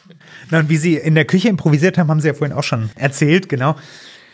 Gut, und dann haben Sie, wir gehen wieder zurück in Ihre Biografie, in einem Hotel äh, gearbeitet, parallel zum Studium. Ne? Das war äh, immer während der Semesterferien, wenn wir Semesterferien hatten. Das war auch für mich der Stück weit schon Druck, wenn du was äh, dir leisten wolltest, musst du arbeiten. Und während der Semesterferien hat sich das angeboten oder zu den Messen in Leipzig. Und da war ich in vielen Häusern, wo ich also immer dann, wenn, wenn äh, im Sommer im Wintersemester und äh, zwischendurch noch, wenn eine Messe war, dann äh, haben wir uns was gesucht, wo wir äh, arbeiten konnten und dafür Geld verdient haben. Und das war damals sogar steuerfrei. Es gab keine geringfügige Beschäftigung. Aber Sie haben dadurch auch gleichzeitig noch einen komplexeren Einblick in den Tourismus der DDR Ja. bekommen. Wie war denn das? Wer waren denn Ihre Gäste eigentlich? Also in dem einen Objekt, was es heute noch gibt, in, in Friedrichshoda, wo ich äh, in einem Sommer äh, gearbeitet habe, ist heute, äh, das war damals das äh, August Bebel Heim, heute das Ahorn äh, Berghotel. Und da waren die Gäste FDGB-Gäste. Also es gab so unterschiedliche Organisationen. Die, die größte war eben der FDGB, äh, hieß damals Freier Deutscher Gewerkschaftsbund. Da waren so faktisch alle Menschen, die im Arbeitsprozess standen, irgendwie Zwangsmitglied äh, oder sind da auf Druck freiwillig Mitglied geworden. Und die haben über diesen FDGB eben auch entsprechende Urlaubsreisen äh, bekommen. Und ähm, das war ja sehr schwierig. Urlaub, auch da war wieder die staatliche Lenkung, gab es auf Zuteilung. Du musstest das über den Betrieb oder über die Organisation dann beantragen und dann konnte man dort äh, hin und äh, dort hat man eben 14 Tage äh, Urlaub äh, bekommen, so, so ein Urlaubscheck und äh, dort war quasi die Vollversorgung. Und da gab es die, die Zimmer, drei Mahlzeiten am Tag und äh, auch ein großer Freizeitbereich. Und es war für DDR-Verhältnisse schon relativ billig. Und das war die einzige Möglichkeit, wie man in der DDR in ein Hotel konnte über die FDGB. Äh, entweder FDGB, es gab noch ähm, mehrere Organisationen. Ähm, äh, Aber ich meine, dass man so spontan bei Ihnen mal an der Rezeption geklingelt hat, das, haben Sie ein Zimmer gibt, frei? Äh, d- das ginge schon. äh, Also die Stadthotellerie gab es ja auch, äh, wo man, also äh, dann hätte man aber, oder musste man normal dafür bezahlen. Und es war eben immer die Frage, ist tatsächlich was frei? Wenn man da aufs Geradewohl äh, hinfährt, ist schon riskant und in die Urlaubsgebiete äh, keine Chance. Also die waren auch relativ ausgelastet. Da gab es sogar Wartelisten und und und, dass da jemand hin konnte. Und ich kann mich erinnern, äh, das, das waren eben Anreisetage, da kamen ganz viele auf einmal und da in die in die Zimmer, das war richtig Großkampf und dann äh, ging das und da waren alle Zimmer. Also ich konnte mich nicht erinnern, dass sowas nicht belegt war. Was waren denn die beliebtesten Urlaubsziele in der DDR? Ja gut, die Frage war immer beliebt. äh, Du hast das genommen, was du bekommen hast und das war entweder Ostsee oder äh, Thüringer Wald. Erzgebirge noch so ein bisschen und da, da sind eben deswegen auch so richtig, richtig große Häuser hingebaut worden, die eben eine hohe Kapazität hatten. Historisch war es so, insbesondere im Thüringer Wald hat man angefangen, so in den 70er Jahren mit vielen Privatvermietern Verträge zu machen. Die haben eben ihre Privatzimmer, die sie nicht gebracht haben, im Haus zur Verfügung gestellt und dann gab es so zentral in Gaststätten oder anderswo, wo man die Versorgung sichergestellt hat. Das heißt, du hast einen Ferienplatz und musstest dann zum Essen irgendwo hinlaufen. Das war aber nachhaltig auch schwierig und vor allem im Winter sehr müßig und äh, irgendwann äh, ist man auf die Idee gekommen, diese größeren Einheiten äh, da zu bauen und das sind eben so große ähm, äh, Ferien, äh, heute würde man sagen Ferienhotels oder Ressorts äh, gebaut worden. Äh, wir haben im, in ähm, äh, Suhl beispielsweise das Ringberg äh, Hotel, ein, ein sehr schönes Hotel, ist damals äh, von der bäuerlichen Handelsgenossenschaft äh, gebaut worden, BHG. Die haben das Hotel gebaut für ihre äh, Bauernmitgliedsbetriebe. Also da gab es eben unterschiedliche Organisationen. Auch manche Betriebe haben Betriebsferienheime gehabt, weit verbreitet, weil die eben diese Kultur- und Sozialfondsmittel, damals gab es auch eine Bilanz, das war so eine Passivposition, äh, die die hatten. Die durften die dafür einsetzen und haben mit ihren eigenen Handwerkern da was aufgebaut und solche Ferienheime, um auch so ein Stück für ihre Mitarbeiter was zu bieten zu können. Aber wie ist das? Also heutzutage, wenn ich Urlaub machen will, dann gehe ich ins Internet und dann buche ich das und dann fliege ich los. Und wenn ich möchte, fliege ich morgen los. Äh, Wie war das in der DDR, wenn man Urlaub machen will? Man trifft diese Entscheidung, ich will Urlaub machen. Wie viel Vorlauf hat das? Genau. Also ich kann jetzt mal ganz persönlich sagen, wie unser Vorlauf war. Wir sind also regelmäßig nach Ungarn gefahren, äh, da wir Bekannte dort hatten. Äh, Wir haben ein Jahr vorher gesagt, dann und dann wollen wir Urlaub machen.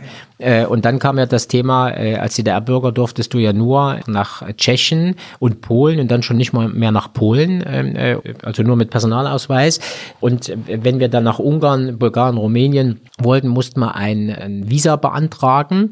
Und äh, das äh, hatte eine Vorlaufzeit von über einem Monat. Also hast du schon mal anderthalb Monate vorher. Und wenn wir fliegen wollten, ich bin auch mehrfach geflogen, dann musst du ein halbes Jahr oder dreiviertel Jahr Linie buchen, weil was anderes Charter gab es nicht damals. Aber das geht ja fast noch. Ich habe sogar mehr, länger. Das war dann aber eben so, wenn man alleine losgefahren ist auf eigene Faust. Dann, Ja. okay. Genau so. Und äh, ansonsten, wenn ich äh, über Jugendtourist, das war die Jugendreiseorganisation, oder über FDGB gab es auch Ausland, da war teilweise tatsächlich ein Jahr bis, also ein Jahr bis äh, ein Dreivierteljahr Vorlauf wichtig, weil man musste sich ja, das musste beantragt werden und dann irgendwann hat man dann äh, den Bescheid, dass man dort oder da hinkommen kann. Und auch da war wohl offensichtlich, kann ich nicht so einschätzen, aber wer Beziehung hatte, ist wohl besser äh, zurande gekommen als jemand, der gar keine Beziehung Es gab auch Menschen, die eigentlich nie ihr Lieblingsurlaubsziel bewilligt bekommen haben, oder? Das äh, ist einfach, liegt in der Natur der Sache oder lag in der Natur der Sache, dass es so war, weil die Kapazität sehr, sehr begrenzt war. Deswegen hat damals auch in der DDR dieser, dieser Camping-Tourismus eine große Rolle gespielt. Da gab es diesen Clubfix-Anhänger und die Campingplätze, die waren relativ groß, spartanisch in der, in der äh, Einrichtung. Und äh, das war eben so was, was äh, eine große Rolle gespielt hat und auch diese Historie damit einherging, diese, diese FKK-Kultur, die damit auch verbreitet äh, war. Einfach, äh, man, man hat eben da freiere Möglichkeiten, auch das waren Freiräume, die zu nutzen. Und äh, die, die Campingplätze waren damals äh, an, auch an gar nicht so schlechten Positionen touristisch gesehen. Und äh, da konnte man was organisieren. Und da gab es auch eine ganze Reihe Menschen, deswegen dieses Datschentum, man wollte raus aus seiner Platte. Wir haben viele solche, solche großen Dinge, äh, Campingplätze aus damaliger Zeit, wo eben sogenanntes Dauercamper sind, die da immer ihr äh, Wohnwagen hatten oder ihr Zelt hatten, um einfach immer sich diesen Platz äh, zu sichern. Und die waren natürlich dann immer auch gebunden. Die hatten zwar immer irgendwie eine Möglichkeit rauszukommen, aber immer am gleichen Ort. Aber die Datschenvergabe lief auch über Privilegien, oder? Es kam drauf an, wenn ich ein Stückchen Acker hatte. Also da gab es ja immer jetzt heute die Streitigkeiten von damals werden heute ausgetragen, nämlich die Frage, ob Baurecht dort bestanden hat, ja oder nein, und äh, ist es ein illegaler Bau, ja oder nein. Also das ist so ein Punkt. Damals war das auch nicht ganz so streng der Baustoffer hat, hat offensichtlich irgendwie äh, angefangen mit Bauen und hat sich so eine Datsche dahin gebaut. Äh, und es war tatsächlich, also ich kenne jedenfalls keinen Fall, wo ähm, da ein Abriss äh, mit einer Abrissdrohung und tatsächlich Abrisse vollzogen worden sind. Aber das Baurecht war auch nicht so reglementiert wie heute. Aber da konnte man dann einfach losfahren auf dem Campingplatz oder zur Datsche. Da ja. musste man jetzt nicht irgendwie warten. Nee, nee, und wann aber, aber Campingplätze waren doch bestimmt auch irgendwann ausgebucht. Ja, also ja. Äh, wenn ich aufs gerade wohlgefahren bin, habe ich Pech gehabt oder ich habe eben auch dort äh, vorgebucht, dass ich eben den Platz auch sicher hatte. Und da war die Vergabe. Und da gab es unterschiedliche Rechtsräume ähm, oder Rechtskonstrukte, die da die Campingplätze betrieben haben. Und ähm, insofern war eben immer das Risiko verbunden, wenn ich nicht vorgebucht habe, komme ich dann dort unter. Weil so einfach mal weiterfahren und so viel gab's dann nicht. War auch schwierig. Und hatte das politische Gründe, dass die äh, Plätze in der DDR so begrenzt gehalten wurden? Einfach eine, eine Frage der, der Kapazität und der Möglichkeiten. Also das war ja auch der Punkt, wenn ich die großen Hotels sehe, Panorama äh, in Oberhof zum Beispiel, jetzt auch ein äh, Hotel Oberhof, das ist ja damals auch von den Schweden gebaut worden. Also auch entweder waren die Baustoffe nicht da oder sie konnten es nicht. Und das war eine politische Entscheidung. Ulbricht ähm, hing an Oberhof, er hatte ja selber ein riesen Ferienhaus da oder ein riesen Hotel, wo die Urlaub gemacht haben. Dann hatten sie Gabelbach Offenbach, das Jagdschloss, das alte, wo die Regierung, die haben ja auch gerne äh, Urlaub gemacht. Und ähm, insofern wurden da an bestimmten Stellen auch Investitionen getätigt. Und wenn man es selber nicht machen konnte, wie jetzt Oberhof zum Beispiel, äh, da hatten die sich in den Kopf gesetzt, der Wintersport sollte, äh, Wintersport sollte ausgebaut werden und Oberhof war Ulbricht am Herz liegend mit Biathlon und, und was damals im Aufkommen war, die Langstrecke Ski. Ähm, deswegen ist dieses Panorama so mit dieser Skischanze nachgebildet worden. Da waren sie wohl in der DDR nicht in der Lage, das zu bauen und da wurden eben die Schweden geholt, das zu bauen. Wo ist man denn hingefahren, wenn man immer abgelehnt worden ist? Also gab es so Urlaubsregionen, wo keiner hin wollte? Wenn ich ein armer Oppositioneller bin und meine ganzen Wünsche nicht man, bewilligt Da ist man gar nicht äh, gefahren. Also es gab sicherlich, wenn, wenn ich heute so die, die EU, die Bundesrepublik gibt Zahlen raus, wer nicht in Urlaub kann, aus verschiedensten Gründen oder wer sich nicht leisten kann, das war damals genauso. Also ich gehe davon aus, dass die Zahl derer, die nicht in Urlaub gefahren sind, auch recht hoch waren. Man hat dann so Kinderferienlager angeboten, was so Ferienfreizeiten war, teilweise über Betriebe, teilweise staatlich organisiert, teilweise über die Jugendorganisation. Da konnten die Jugendlichen oder die Jungen äh, ab 18, die jungen Leute sich Geld verdienen und haben die Kinder eben betreut, um einfach auch aus der Not eine Tugend machen. Heute auch, die, die Ferienfreizeiten gibt's ja heute auch wieder. Aber Sie sind jedes Jahr in, nach, nach Ungarn gefahren, weil Sie da Leute kannten dann ja, wahrscheinlich. Und weil wir die, die Beziehung hatten und ja. äh, wir waren als Kinder mehrfach über die über die Schulorganisation, die hatten so äh, in Mecklenburg-Vorpommern so ähm, äh, Hütchen und äh, einmal war man im Wohnwagen und über den Betrieb von meinem Vater äh, waren wir mal im, im Urlaub äh, und ansonsten sind wir dann immer nach Ungarn gefahren, weil wir die Beziehungen hatten. Und äh, das war natürlich recht teuer und zwar stark reglementiert, es war auch so nicht gewollt, weil ähm, wir durften nur für 30 Tage äh, pro Tag äh, 30 Mark umtauschen. Das heißt also, damit hat die DDR selbst zu ihren Bruderländern schon mal reglementiert, a, durftest du maximal 30 Tage fahren, musst das Visum beantragen und dann bist du im Geld beschränkt worden, dass du ja nicht zu viel Ostgeld tauschst gegen Forint, um äh, in Ungarn das Geld auszugeben, äh, weil auch das selbst Bruderkampagne äh, war da völlig äh, egal und äh, es waren schon relativ viele erste die in Ungarn Urlaub gemacht haben. Und meistens, also jedenfalls so unsere Wahrnehmung, schon auf freie also auf, auf äh, äh, freie Organisation, nicht durch äh, staatliche Organisationen. Und das Problem war häufig, dass ja auch finanziell, äh, auch für die DDR, die, die, die hatten ja von, von Ungarn, also wir hatten ja nicht viel, was an die Ungarn verkauft worden ist und die Devisen zurückzuholen, das war ja auch so ein System im, im äh, Ostblock, was nicht ganz einfach war, wenn ich keine konvertierbare Währung habe. Und ähm, deswegen ist das äh, beschränkt worden. Und das Problem aus der Sicht äh, äh, von uns, die, die Preise dort, die waren wahnsinnig teuer. Und die Ungarn wollten natürlich lieber Westdeutsche haben, weil die natürlich anders bezahlt haben als wir. Wie war das denn mit den Westdeutschen? Gab es da Vorgaben, wie man mit dem Klassenfeind in Anführungszeichen umgehen durfte? Nee, gar nicht. Nee? Also das war äh, so schon, viele Organisationen wollten schon Einfluss nehmen, aber ganz so war es jetzt auch nicht, dass du irgendwie, wenn du ein Visum abholst, dass dir dann erzählt haben, wie du damit umzugehen hast. War anders im Sport, wenn äh, die Sportler, wir waren ja äh, da in vielen Disziplinen nicht ganz unerfolgreich ähm, und die sind aber wirklich eingeschworen worden, äh, dass die, wenn die irgendwo hingehen, deswegen war ja bei vielen vielen Dingen auch äh, da Sport und Stasi, dass da immer welche mit dabei waren, die aufgepasst haben, wenn die dann äh, vor allem in der Bundesrepublik und so waren. Wie haben Sie denn die Westler wahrgenommen damals als sowohl im Hotel als auch im Restaurant als Gäste? Nun, nun bin ich relativ ähm, äh, ja westlich geprägt, deswegen weil die Hälfte der Familie im Westen äh, gelebt hat und zu Besuch kam. Aber es gab eben auch manche, die, also das ist mir im Ausland äh, aufgefallen, die dann mit wenig Geld, also äh, klar, wir haben einen Kurs gehabt, damals 1 zu 5 Ostmark, ähm, werde ich nie vergessen, ähm, äh, zum Vorrind und äh, der Kurs für D-Mark stand 1 zu 42. Wenn wir essen gehen wollten, waren das für uns, uns 100 Ostmark, war verdammt viel Geld. Für uns aus der Bundesrepublik waren es 10, 15 Mark. Das war also damals schon ein Stundenlohn, da, was kostet die Welt und da gab es eben auch manche, was kostet die Welt. Und, und entsprechend gesagt, ist man auch aufgetreten, die Westis. Genau so. Ja. Und äh, das war schon, aber das war auch, wäre jetzt auch falsch, äh, dieses ähm, so alle und überall. Ja. Und das war genauso in der, in der Hotellerie, in der Gastronomie, in dem Hotel in Friedrichroda, da war FDGB, waren keine aus der Bundesrepublik, aber wir haben unsere Hochzeitsreise in das schöne Schloss Reinhardsbrunn äh, gemacht damals. Das hat dem wem hat das gehört, den, den FDGB-Ferndienst, aber das war ausschließlich nur für Devisen. Äh, da sind eigentlich nur aus der Bundesrepublik äh, welche, die nach, äh, es war so ein, ist, das ist heute deswegen wieder in der Rede, äh, das Schloss Reinhardsbrunn, weil es äh, eines der ersten äh, staatlich vom Freistaat Thüringen enteigneten Immobilien ist, weil viele Jahre äh, nichts gemacht worden ist. Also ich habe da äh, vier Leitsordner zu dem Thema.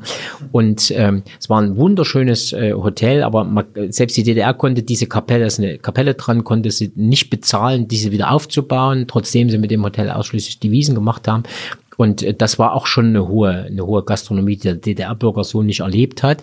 Da waren eben viele, so aus der Sicht habe ich das dann so mal zwischen äh, mit Gast und äh, zu unserem äh, Personal, aber da gab es wenig, äh, die jetzt äh, so großkotzig oder was auch immer, was man manchmal auch so gehört hat, aber es ist auch so viele Gerüchte gewesen. Aber haben denn oft Westdeutsche in der DDR Urlaub gemacht? War das ein verbreitetes Phänomen? Äh, es gab es schon vereinzelt, die hatten aber alle so ein Stück What Makes Your Tick ähm, äh, organisierte Reisen, also da war, wir waren zum Beispiel mit jemandem, haben wir mehrfach dann abends gesessen und erzählt, er hat so ein bisschen seine Geschichte erzählt, ein alter Rentner, der so seine Geburtsorte ähm, äh, im Osten damals, er war eben zur richtigen Zeit auf der anderen Seite der Mauer und der ist das dann alles abgereist mit dem Motorrad und war an, an die 70 ran und hat das so alles und da, die sind natürlich in solche Hotels gefahren, also das gab schon so privat. Was es ja auch gab, war dieser Transitverkehr, ne? Meine Oma hat zum Beispiel in West-Berlin gewohnt, wir sind sind ungefähr alle zwei Jahre durch die DDR einmal durch ja. bis hin nach West-Berlin gefahren. Genau. Und da sind, mhm. ist man auch in Restaurants gegangen und ja. hat schon auch Begegnungen mit DDR-Bürgern ja. dann eben gehabt. Und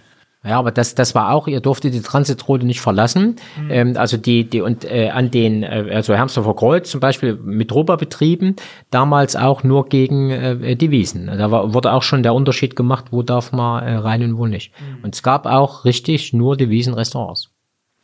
Ich wollte noch zwei schnelle Nachfragen stellen. Zum einen, Sie sprachen davon, dass Sie geflogen sind in der DDR. Gab es eine eigene Fluglinie? Inter, äh, Interflug war die DDR-Fluggesellschaft, äh, auch staatlich. Und äh, damals war auch Erfurt, also Erfurt hat auch heute noch einen Flughafen. Von Erfurt gab es Linien nach äh, Budapest. Und ähm, weiß nicht wohin noch, aber ich bin eben nach Budapest geflogen und das war natürlich nicht ganz unpraktisch. Aber auch das war total extrem. Ich kann mich da erinnern, äh, beim zweiten Flug war das, glaube ich, bin mit meiner Oma geflogen, da war das nicht so, aber mit meiner Frau bin ich geflogen. Und da haben die uns die Koffer auseinandergenommen, richtig mit, mit Klamotten durchsucht. Also richtig schlimm, einfach schlimm. Ich habe äh, meiner Familie noch mal rumgefragt jetzt vorher, wo die Urlaub gemacht haben und so weiter. Und meine beiden Omas sind tatsächlich nur einmal in Urlaub gefahren, also die eine einmal in die Ostsee und die andere einmal nach MacPom. Aber die eine von denen ist auch einmal nach Moskau geflogen. Das war ein Geschenk für sie als sozialistische Arbeiterin. Sie war Verkäuferin. das kann ich gut glauben. Ja, gab es sowas Interflug? auch? Ja. Ja, ich denke, nicht, ja. Hm. Na, wobei die konnten auch von äh, äh, Berlin äh, ist ja auch äh, die die Russen äh, selber geflogen. Das ist organisiert worden. Das gab es schon so Auszeichnungsreisen. Äh, Dann gab es Freundschaftszüge über das Reisebüro. Die mussten irgendwelche, wer gut war oder keine Ahnung nach irgendwelchen äh, komischen oder wer mal dran war äh, das ist organisiert worden in Großreisegruppen. Wir hatten das Gegenstück bei uns im, im Restaurant, die dann immer versorgt worden sind. Die sind dann mit Bussen überall durch die DDR gefahren worden und das Gleiche ist dort gemacht worden, dass sie nach Moskau äh, oder auch in, in andere Städte, aber vorwiegend in russische Städte, um die A auszuzeichnen. Und ich weiß nicht, ob das so ein, so ein Kompensationsgeschäft zwischen den Ländern war. Und gab es dann so generell, wenn man gereist ist, irgendwelche Vorgaben, irgendwelche Richtlinien, irgendwelche Hinweise, was man machen soll und was nicht, wie man sich, weil es gab ja das bei fast, also bei sehr vielen Dingen in der DDR einfach. Im Ausland oder im Inland? Im, im Ausland. Ausland gab es ja nicht, weil wir konnten ja sowieso nicht so viel fahren. Okay. Also das Einzige, was, äh, wo ich das erlebt habe, also ich, wie gesagt, im Sport kenne ich es, wenn äh, die irgendwann mein, mein Schwager war in der Nationalmannschaft äh, und äh, wenn die in Trainingslager, nee, äh, der hat, war Speerwerfer, ah, ja. war die ewige Nummer zwei in der DDR nach Uwe Hohn. und ähm, die sind schon, wenn die jetzt nach, nach Trainingslager in Syrien und, und in, in, Österreich, wo sie alle waren, da haben die immer so Belehrungen vorab gekriegt und äh, das erzählen wir, wir haben äh, ein legendärer Hochspringer der DDR, der Rolf Beilschmidt ist unser Landesgeschäftsführer im LSB, den verabschieden wir am 30.08. Und äh, die, die, die erzählen solche Sachen, also wie das da gewesen ist, das äh, kenne ich nicht aus eigenen. Aber ich war, als ich die drei Monate in Russland an der Trasse war, äh, da ist uns auch vorher ganz klar gesagt worden, die Pässe sind weggenommen worden, wie wir uns zu verhalten haben bei Unfall und und und. Ja. Äh, also da war schon harter Tobak, weil wir dorthin gekommen sind, wo eigentlich, also es gab bestimmte Gebiete in Russland, wo äh, niemand, kein Ausländer hin durfte. Und ich habe das damals erlebt, als ich mit dem Zug dann oder wir mit dem Zug von Moskau in Ural gefahren sind. Ähm, äh, dass die Brücken von der Karma, die sind von Soldaten mit der, mit der äh, Maschinenpistole im Anschlag bewacht worden in Russland, Sozialistland, wo alles so schön, also dass da irgendwas äh, äh nicht in Ordnung war, da habe ich auch gedacht, man, was ist denn hier gerade los? Äh, ich finde es ganz spannend, weil ich habe zur Vorbereitung auch einen Film geschaut, Honigfrauen. Ich weiß nicht, sagt Ihnen was für dich? Nur vom Titel. Und da geht es um zwei junge Frauen, die trampen äh, nach Ungarn. Ja. Und ähm, ich habe jetzt genau, das Bild, was da vermittelt wird, ist eben, man dürfte auf jeden Fall nicht mit Westdeutschen kommunizieren und irgendwie reden und keinen Kontakt aufnehmen. Und dass es sehr viel kontrolliert wurde, auch von der Stasi dann vor Ort. Also äh, wenn, wenn dem so wäre, sag ich mal, dann wäre die Botschaftsbesetzung nie geworden und die Flüchtlingswelle über Budapest auch nie. Und ich habe einmal, das war für mich auch so ein, so ein ähm, Moment, wir mussten ja, wenn wir nach Ungarn mit dem Auto gefahren sind, waren es ungefähr 1000 Kilometer. Wir mussten ja über an Prag vorbei und dann über Bratislava. Wir konnten ja nicht durch Österreich fahren. Und da gibt's, ähm, äh, wenn man ähm, von Bratislava nach Ungarn reinfährt, da ist die Grenze Österreich, also dieses Länderdreieck und die Ungarn haben damals schon die Grenze relativ wenig bewacht und ich stand da wirklich tatsächlich vom Schlagbaum. Und äh, wenn du da so als Ossi stehst, da hast du kurzes, denkst du kurz drüber nach, was da so ist. Also insofern, das so, so äh, hatte die Stasi das nie im Griff, das äh, äh, zu sehen. Also ähm, was haben Sie da nochmal drüber nachgedacht, genau? Na, wenn du vor dem Schlagbaum stehst, stellst du dir vor, wie weit ist es noch und lohnt sich's? Hm. Also und wieso kann, sind Sie geblieben? Na, wenn du Frau hast und, und äh, dann, wenn Kinder, also bei uns werden die große Tochter schon, also da äh, hast du eine andere Verantwortung. Mhm. Also ich kann mir jetzt nicht vorstellen, wenn ich jetzt Single gewesen wäre oder so, also man denkt, äh, jedenfalls ich in, in meiner Sozialisation, in meiner Erziehung, wäre nicht unbedingt der, war, war nicht der treueste Staatsbürger und ich wäre nicht der ewige geblieben. Ja. Poesiealbum in dieser Kategorie fragen wir unsere Gäste, mit welchen Sinneseindrücken sie sich an die DDR erinnern. Das heißt, wenn sie sich jetzt die DDR vorstellen, mit dem Sinn sehen, also wie hat die DDR ausgesehen? Erste ist Brandenburger Tor und äh, immer, immer dieses äh, Thema, wie das da aussah, die Mauer. Das habe ich von der einen Seite gesehen und von der anderen Seite ja nicht. Nur dann die, die Bilder und äh, ja, und sehe, wie, wie klein die eigentlich war und wie schwierig es eigentlich gewesen ist. Wie hat die DDR gerochen? Das war ein wesentlicher Unterschied, wie der Westen heute nicht mehr riecht. Intershop, das war immer diese, in Intershop gehen, diese komischen Gerüche, die gab's ja wirklich nicht. Also, und es war auch sehr unterschiedlich. Äh, ich kann mich an meine Leipziger Zeit erinnern. Tatsächlich dieser schwefliche Geruch, dieser, dieser Gestank, dieser äh, Kohlekraftwerke, äh, das war, war teilweise schlimm. Und, aber ansonsten so auf dem, auf dem Dorf, auf dem Land wie überall und ein bisschen gestunken hat. Das habe ich damals immer, wenn die, die Freunde, Verwandten aus der Bundesrepublik kamen und sagen, eure Autos stinken, habe ich immer gedacht, na, ihr könnt gut reden. Heute, wenn vor mir ein Trabant fährt, merke ich das selber noch. Wie hat sich die DDR angehört? Total unterschiedlich. Äh, dies, dieses Gelaber äh, äh, konnte ich teilweise nicht mehr hören, wenn die großen Funktionäre und äh, so intellektuell gut waren, die gar nicht drauf. Und äh, diese, diese Doppelzüngigkeit, aber es gab auch die, die schönen äh, äh Momente und es gab auch äh, gute Musik, es gab auch viele Freundschaften und äh, viele schöne Dinge, die man hören konnte. Was für Musik? Welche Band? Silly, das war äh, total äh, gut. Die, die Tamara Danz, die ja leider auch viel zu früh äh, gestorben ist und auch Liedermacher, also da gab schon einiges. Manche sind dann verboten worden oder ausgebürgert worden äh, oder freiwillig gegangen, Manfred Krug oder so. Also das war auch ein Stück weit äh, Ohnmacht, dass eben gute weggegangen äh, sind. Und auch Konzerte äh, gab es jetzt ja so viel nicht und es gab gute, also auch, auch Karat oder City, gute Bands, aber die konnte man jetzt dann als Jugendlicher auch weniger äh, hören. Da gab es diese, wie hieß denn diese diese Fernsehsendung äh, äh, rund, glaube ich, die war mal in Erfurt. Also da mhm. gab es dann, da konnten, haben wir nur Karten für die Vor wie sagt man heute, Vorpremiere, also fürs Proben mhm. bekommen, also weil es da auch keine Karten äh, gab. Und äh, ich habe das, das äh, Hörbuch von Udo Lindenberg, auf den ich total gestanden habe damals, äh, gehört. Und äh, wie das Konzert war, was er hier gehabt hat, wie stark das reglementiert worden ist und dass der ja lange gesagt hat, ich mach's nicht. Also insofern. Ne. Über Geschmäcker haben wir heute ja viel geredet, aber trotzdem nochmal, was war typisch für als Geschmack, den es heute vielleicht auch nicht mehr gibt? Gut, gibt's keinen, weil den Geschmack kriege ich heute immer wieder. Eine, äh, eine äh, tolle Soljanka ist, mache ich, koche ich für meine Frau total, also mindestens einmal im Monat total gerne. Und das andere schmeckt so, wie ich das möchte.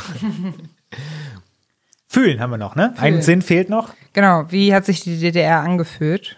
Auch da total unterschiedlich. Äh, auf der einen Seite, also aus der Sicht des Fühlens weitergesprochen, es war schon äh, ein, ein, Stück diese bedrückende Enge, äh, die man da gehabt hat.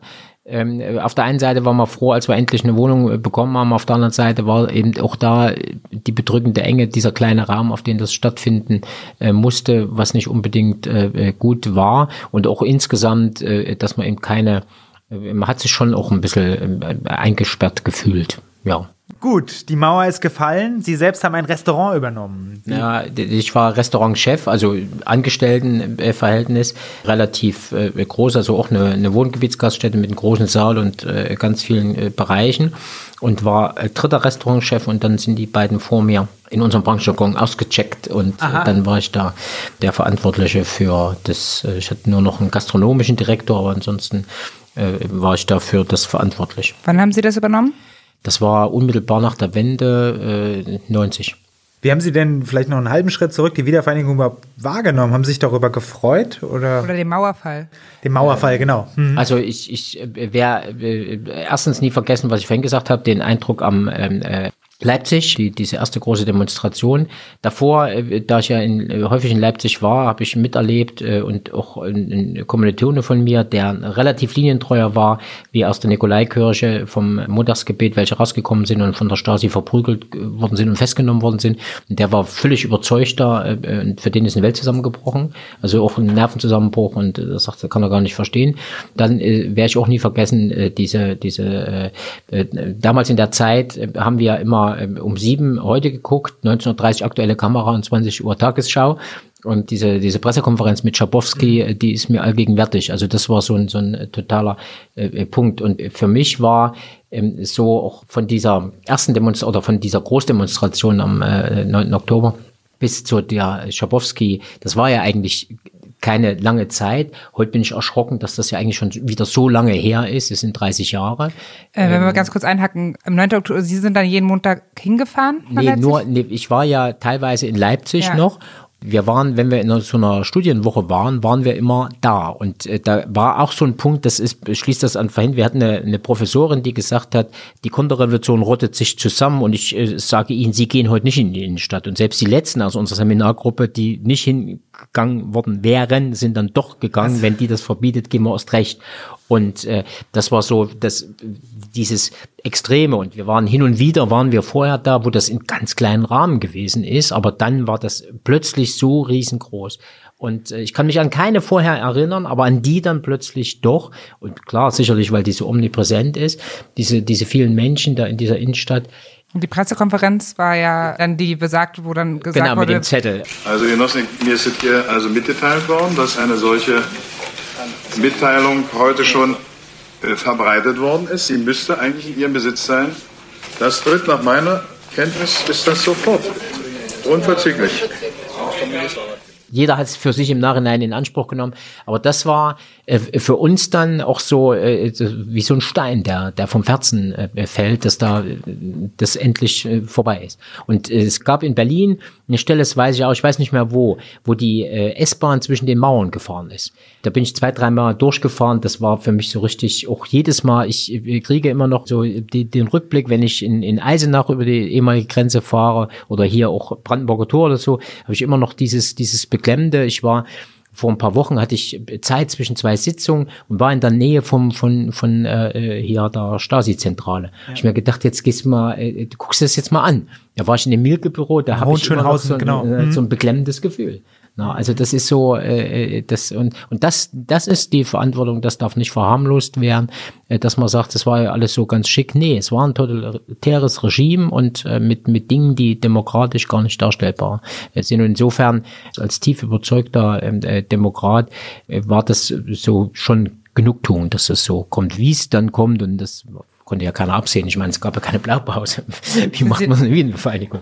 Sind Sie denn gleich rübergefahren? Also wenn ich es richtig verstanden habe, Sie haben es äh, im Fernsehen gesehen und dann? Wäre ich gern, aber wir hatten damals, äh, meine Frau war hochschwanger, unser Kind ist verstorben und deswegen konnten wir nicht gleich und wir sind aber dann unmittelbar, nachdem die nun alles wieder einigermaßen äh, psychisch äh, auf der Reihe hatten, sind wir dann unmittelbar nach, nach Stuttgart gefahren im Zug. Da hatten wir auch gemerkt, wo die Grenze war, so dieses Holpern, hörte auf und äh, waren dann äh, fünf oder sechs Tage äh, bei unseren Verwandten und haben dann alles mal angeguckt.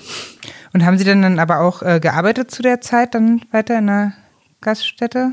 Das war, äh, da war ich gerade noch, genau, das war gerade die Zeit, wo ich äh, die, die Restaurantchef da war. Genau, Sie sind Sie am nächsten Tag arbeiten gegangen dann?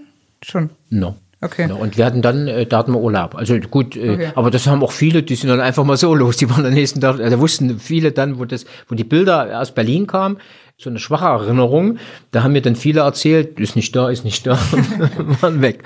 Das hat auch jeder verziehen. Wie die zwei äh, Vorgängerchefs, die ausgecheckt haben, oder? War Nein, das, so? das, war, das waren äh, äh, andere. Also das äh, war, das eine war tatsächlich, das wäre auch heute, äh, war eine Straftat, äh, Be Betrug mit mit äh, Abrechnung und solche Sachen. Und eine hat einen Generalschlüsselbund verbummelt. Also Weil was ja auch typisch ist, gastronomisch gesprochen für die Zeit nach der Wende, ist, dass ganz viele Restaurants dann irgendwie auch zugemacht haben oder dass sich auch die staatlichen Ketten HO und Konsum irgendwie auch umstellen mussten. Ja, ne? also das, äh, ich sag mal, ein, ein Thema ökonomisch äh, gesprochen, ich kann mich erinnern, äh, Währungsunion, äh, den Tag vorher war die Kneipe voll und den Tag danach war sie leer, Ja, ja. Äh, weil keiner die D-Mark äh, hingetragen hat und wir haben auch, klar, ich meine, es gab die Blaupause nicht. Äh, Wenn ich heute ökonomisch sehe, wir haben, mussten Bewertungen machen und mussten Dinge, die wir im Osten äh, ja hatten, dann auf D-Mark bewerten. Ähm, und ich bin da völlig erlegen und du hast gesagt, okay, 1 zu 2, 1 zu 3, äh, wie auch immer, nur die Produkte wollte keiner mehr haben. Das war das Problem. Wir hatten riesen Lagerbestände, die im Prinzip null Wert hatten und wir waren der Meinung, die hatten eine Eröffnung, D-Mark Eröffnungsbilanzwert von, weiß ich nicht wie viel, aber wahnsinnig viel. Ähm, und das waren tote Bestände von Anfang an. Wie sind Sie denn damit umgegangen? Gut, am Ende äh, war die Frage, auch das sind ja Lasten, die die Treuhand dann gekriegt hat. HO war staatlich organisiert und die HO ist in die Treuhand übergegangen und das waren dann äh, die Frage äh, irgendwo im, im Treuhand. Und Ihr Riesenladen, den Sie als Geschäftsführer übernommen haben, der Rest Restaurantchef. Restaurantchef, hat der, hat der überlebt oder wie ging es dann der weiter? Ist, da war auch, ich bin weg, weil der auch in Abwicklung war und das war völlig klar, dass die HO abgewickelt wird. Die haben gesehen, ob sie was verkaufen können. Dann Nachfolge war ja äh, die Treuhand, äh, die dann Verkaufsverhandlungen geführt hat mit Interessenten, äh, wie auch immer.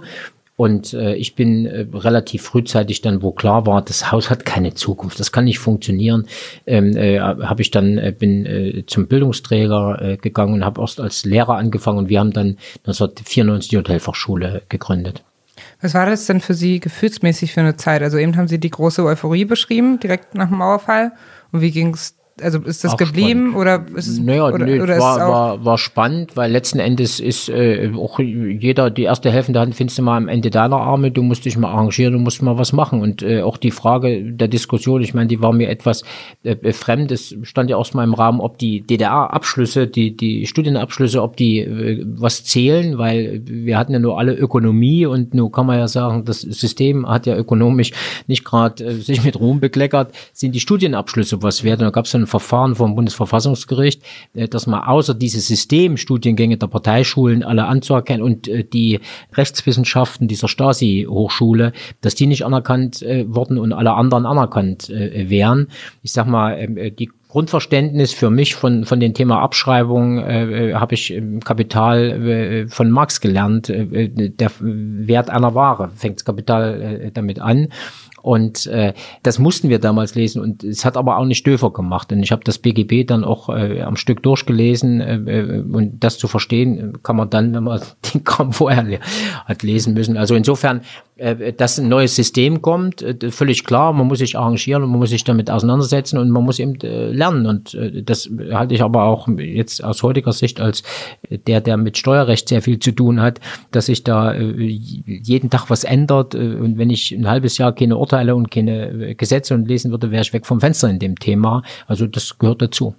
Ja, ist spannend, dass Sie es als einfach nur spannend so bezeichnen, weil Sie waren ja auch, es kam ja dann mit der Wende, kamen ja auch die verschiedenen Restaurants, der Döner kam, Jo. ja, der Döner war plötzlich da, also Kam, war das so in Erfurt plötzlich? Ja, das, äh, da kam äh, einige fin- pfiffische Händler haben Zeug rangeholt, dann hast du das ausprobiert, hast mit den neuen Produkten gearbeitet. Also das ist total eine spannende Zeit und es war so eine, es war auch so aus der aus der Sicht der Jahre, wenn ich heute so die Weltsituation sehe, auch die Friedfertigkeit der Menschen, die war plötzlich eine ganz andere. Von jetzt auf gleich, die vermissen wir heute manchmal so. Also es war viel viel Harmonie, natürlich mit wirtschaftlichen Herausforderungen und du kann man aber jammern und kann sagen, die anderen sollen mal und aber nee, man muss auch mal selber. Und äh, jeder, der so ein bisschen ökonomischen Sachverstand hatte, dem musste klar sein, dass das so nicht funktionieren kann. Und dann immer nach anderen, äh, dass andere Risiken übernehmen sollen, zu schreien, das hielt ich auch nicht äh, für angezeigt. Sicherlich gibt es ja ganz viele unterschiedliche Auffassungen. Jeder hat so in seiner Bio- Biografie ähm, oder seine Prägung äh, und seine eigenen Erfahrungen ähm, äh, eigene gemacht. Wenn ich jetzt sehe, für meine Elterngeneration kam die Wende vieles zu spät, weil äh, landwirtschaftliche Produkte in Deutschland, da lachen sich die Holländer tot, wir importieren viel billiger, als in Deutschland selber herstellen äh, können. Also das war schon äh, schwierig für meinen Vater damals. Also das war eine andere, eine andere Nummer. Da, können wir jetzt ein Stück weit als damals jüngere Generation oder junge Generation, haben wir schon davon äh, partizipiert und können sagen, für uns kam die Wende schon rechtzeitig. Also Sie, Sie sagen jetzt für sich war es spannend und wie war die Stimmung so allgemein? Weil Sie haben jetzt auch gerade gesagt, am Tag nach der Währungsunion waren die Kneipen plötzlich leer. Eben vorhin haben wir davon gesprochen, dass Kneipen halt wichtiger Lebensmittelpunkt sind. Also Das war schon Ernüchterung. Und äh, die Frage ist dann tatsächlich perspektivisch Zukunft. Also die stellt man sich dann schon äh, mal, wie geht das da mal weiter? Und für mich war dann klar, jetzt kannst du äh, hier äh, warten, bis du abgewickelt wirst. Da hast du keinen Bock, also orientier dich selber, musst du was tun. Und deswegen auch spannend, äh, weil man fängt dann an, sich mit den Dingen zu beschäftigen und äh, auch was, was äh, zu realisieren. Und äh, ich habe äh, damals auch als Lehrer viel unterrichtet und äh, da setzt sich eben mit, der, mit den Sachverhalten auseinander, mit den Fragen, die man hat. Und äh, man lernt ja dabei. Und ich mache heute sehr viele Vorträge, Seminare. Ich lerne bei jedem was dazu. Wie hat sich denn das gastronomische Angebot verändert? Also Valerie sprach gerade von den Dönerläden. Ich habe vor allem von McDonald's und Burger King gehört, die sofort dann auf äh, noch 1990 im Januar irgendwie gekommen sind. Wie, wie haben Sie das wahrgenommen? Stück für Stück. Also es kam, die Entwicklung kam ja nicht über Nacht so langsam. Das, was äh, kommt, manche Sachen haben eben lange auf sich warten lassen. Äh, das neue Hotelprojekt oder so, große Sachen. Und da ist ja auch ein riesengroßer Brocken. Und wenn ich dran denke, damals, wir hatten, äh, die, die Banken kamen, äh, investieren musste und jetzt gab es teilweise Förderung, teilweise nicht. Dann gab es die KfW-Kredite, wo ich im Nachhinein als Berater viele Fälle hatte, ähm, mit zehn Prozent Zinsen und Garantieentgelt und dann so und so viele Jahre tilgungsfrei ähm, da, da sind die Unternehmen später noch dran kaputt gegangen, weil wir damals, jeder, der heute sagt, das hätte man wissen müssen, also sag ich mal, wer vorgibt, die Zukunft zu kennen, der lügt, selbst wenn er zufällig die Wahrheit spricht. Die Frage ist, damals die Euphorie, das wird besser und wir kriegen das hin mit dem Umsatz habe ich auch viele in Beratungsfällen vielen zugesagt und habe ja gleich als selbstständiger Berater auch angefangen. Das war natürlich der Punkt Prinzip Hoffnung und der Kohl hat ja auch von blühenden Landschaften äh, gesprochen. Er hat die Zeitschiene nicht dazu gesagt. Die hätte uns in der Euphorie vielleicht bewusster sein sollen, aber man ist halt immer klug und es gab kein Handbuch für die Wiedervereinigung. Mhm. Mhm. Heute wüsste man, wie man es besser macht. Hat sich der Geschmack verändert, das ähm, Essensangebot? Ja, auf alle Fälle. Also absolut. Äh, wobei, da würde ich sogar sagen, das ist nicht nur ein ostdeutsches Thema, sondern es ist ein gesamtdeutsches Thema, dass wir heute internationale Küche haben und äh, ich wäre auch äh, bei manchen Dingen der italienischen Küche zum Vaterlandsverräter. ähm, also Vitello Tonato kann ich die, quer durch Deutschland die Preis, das Preisbild und das Geschmacksbild äh, wiedergeben. Also das ist auch gut so. Mhm. Und vorher haben, haben Sie beschrieben, wie man manche das Problem hat, an manche Produkte oder Rohstoffe oder Waren heranzukommen. Danach war eher, waren eher andere Sachen das Problem. Ne? Die gab es dann auf Problem, einmal. damit umzugehen. Ja, ja. also das äh, damit umzugehen und auch der Ware die Wertschätzung äh, zu geben. Also auch das ist ein äh, Thema, was Köche ähm, äh, mitbringen müssen und lernen müssen. Und heute vermisse ich eben eher aufgrund des Angebotes, dass eben äh, die Köche manches Handwerk gar nicht mehr können. Wer kann denn heute noch? Also wenn wenn ich äh, habe letztes Jahr ein Seminar gemacht gemacht bei angehenden Küchenmeistern. Da erkläre ich als Steuerrechtler, wie Küchenmeistern, wie ein, ein Lamm zerlegt wird, wenn es da roh liegt, also wie eine Schnittführung ist. Da hätte ich doch als Küchenmeister, angehender Küchenmeister, ich hätte mich da aus dem Fenster gestürzt, um Gottes Willen, wie kann das sein, dass so jemand mir das erklärt? Ähm, äh, Schimpf und Schande. Und das ist die nächste Generation, die die Fackel dann an die nächsten Azubis weitergeben äh, soll. So, ich habe das gelernt. Also ich habe hunderte von Fischern auseinandergenommen in meinem Leben. Ich mit verbundenen Augen würde ich mir zutrauen. Ich will nicht sagen mit einer Note eins, eine drei wird es aber wehren, dass ich das noch kann. Wenn du das gelernt hast, wie Schwimmen, das verlernst du halt nicht. Deswegen das Handwerk, wenn man selber gemacht hat, das hat man viele Jahre später drauf. Also wenn man jetzt aber so die ganze Zeit zugehört hat, hat man ein sehr, sehr positives äh, Bild von der ostdeutschen Küche, was auch schön ist, dass sie dann jo. hier sind. Aber um das nochmal in Erinnerung zu rufen, aus der Vorbereitung, was wir so gelesen haben, da war, also hatte die ostdeutsche Küche auf jeden Fall nicht den besten Ruf. Also ich kann das jetzt dann gar nicht so beurteilen, aber ich frage Sie, stört Sie das dann das ist immer eine Frage der unterschiedlichen Wahrnehmung. Wir sind im Jahr 30 äh, nach der Wende. Auf was reflektiert man? Und äh, wir vergessen ja, das Gute und das Schlechte merken wir äh, uns manchmal und manchmal ist es umgekehrt. Ich maß mir mal an, äh, gerade bei der Bewertung so beide Seiten zu sehen. Einmal aus der Seite dessen, der hinter in der Kombüse gestanden hat und aus der Gastsicht. Die meisten werden das nur aus der Gastsicht wiedergeben. Wenn ich aus nichts was machen muss, dann ist das eben eine andere Nummer, als wenn ich heute aus dem Vollen schöpfen kann und unfreundlich bin dazu. Das gleiche Thema haben wir auch bei, bei Handwerkern, wenn man das mal so vergleicht, Handwerkern, heute sind alle Produkte verfügbar. In der DDR ein Sack Zement zu bekommen, das war schon eine Schwierigkeit. Ich musste mir was einfallen lassen. Und das war so die Herausforderung. Und deswegen muss man so, so beide Seiten, Unfreundlichkeit will ich da bei weitem nirgends verteidigen, das geht gar nicht. Wenn ich in der Dienstleistungsbranche arbeite, habe ich freundlich zu sein, Ende. Mhm. Ähm, ein Maßstab, um Essen zu bewerten, sind ja die Michelin-Sterne. Mhm.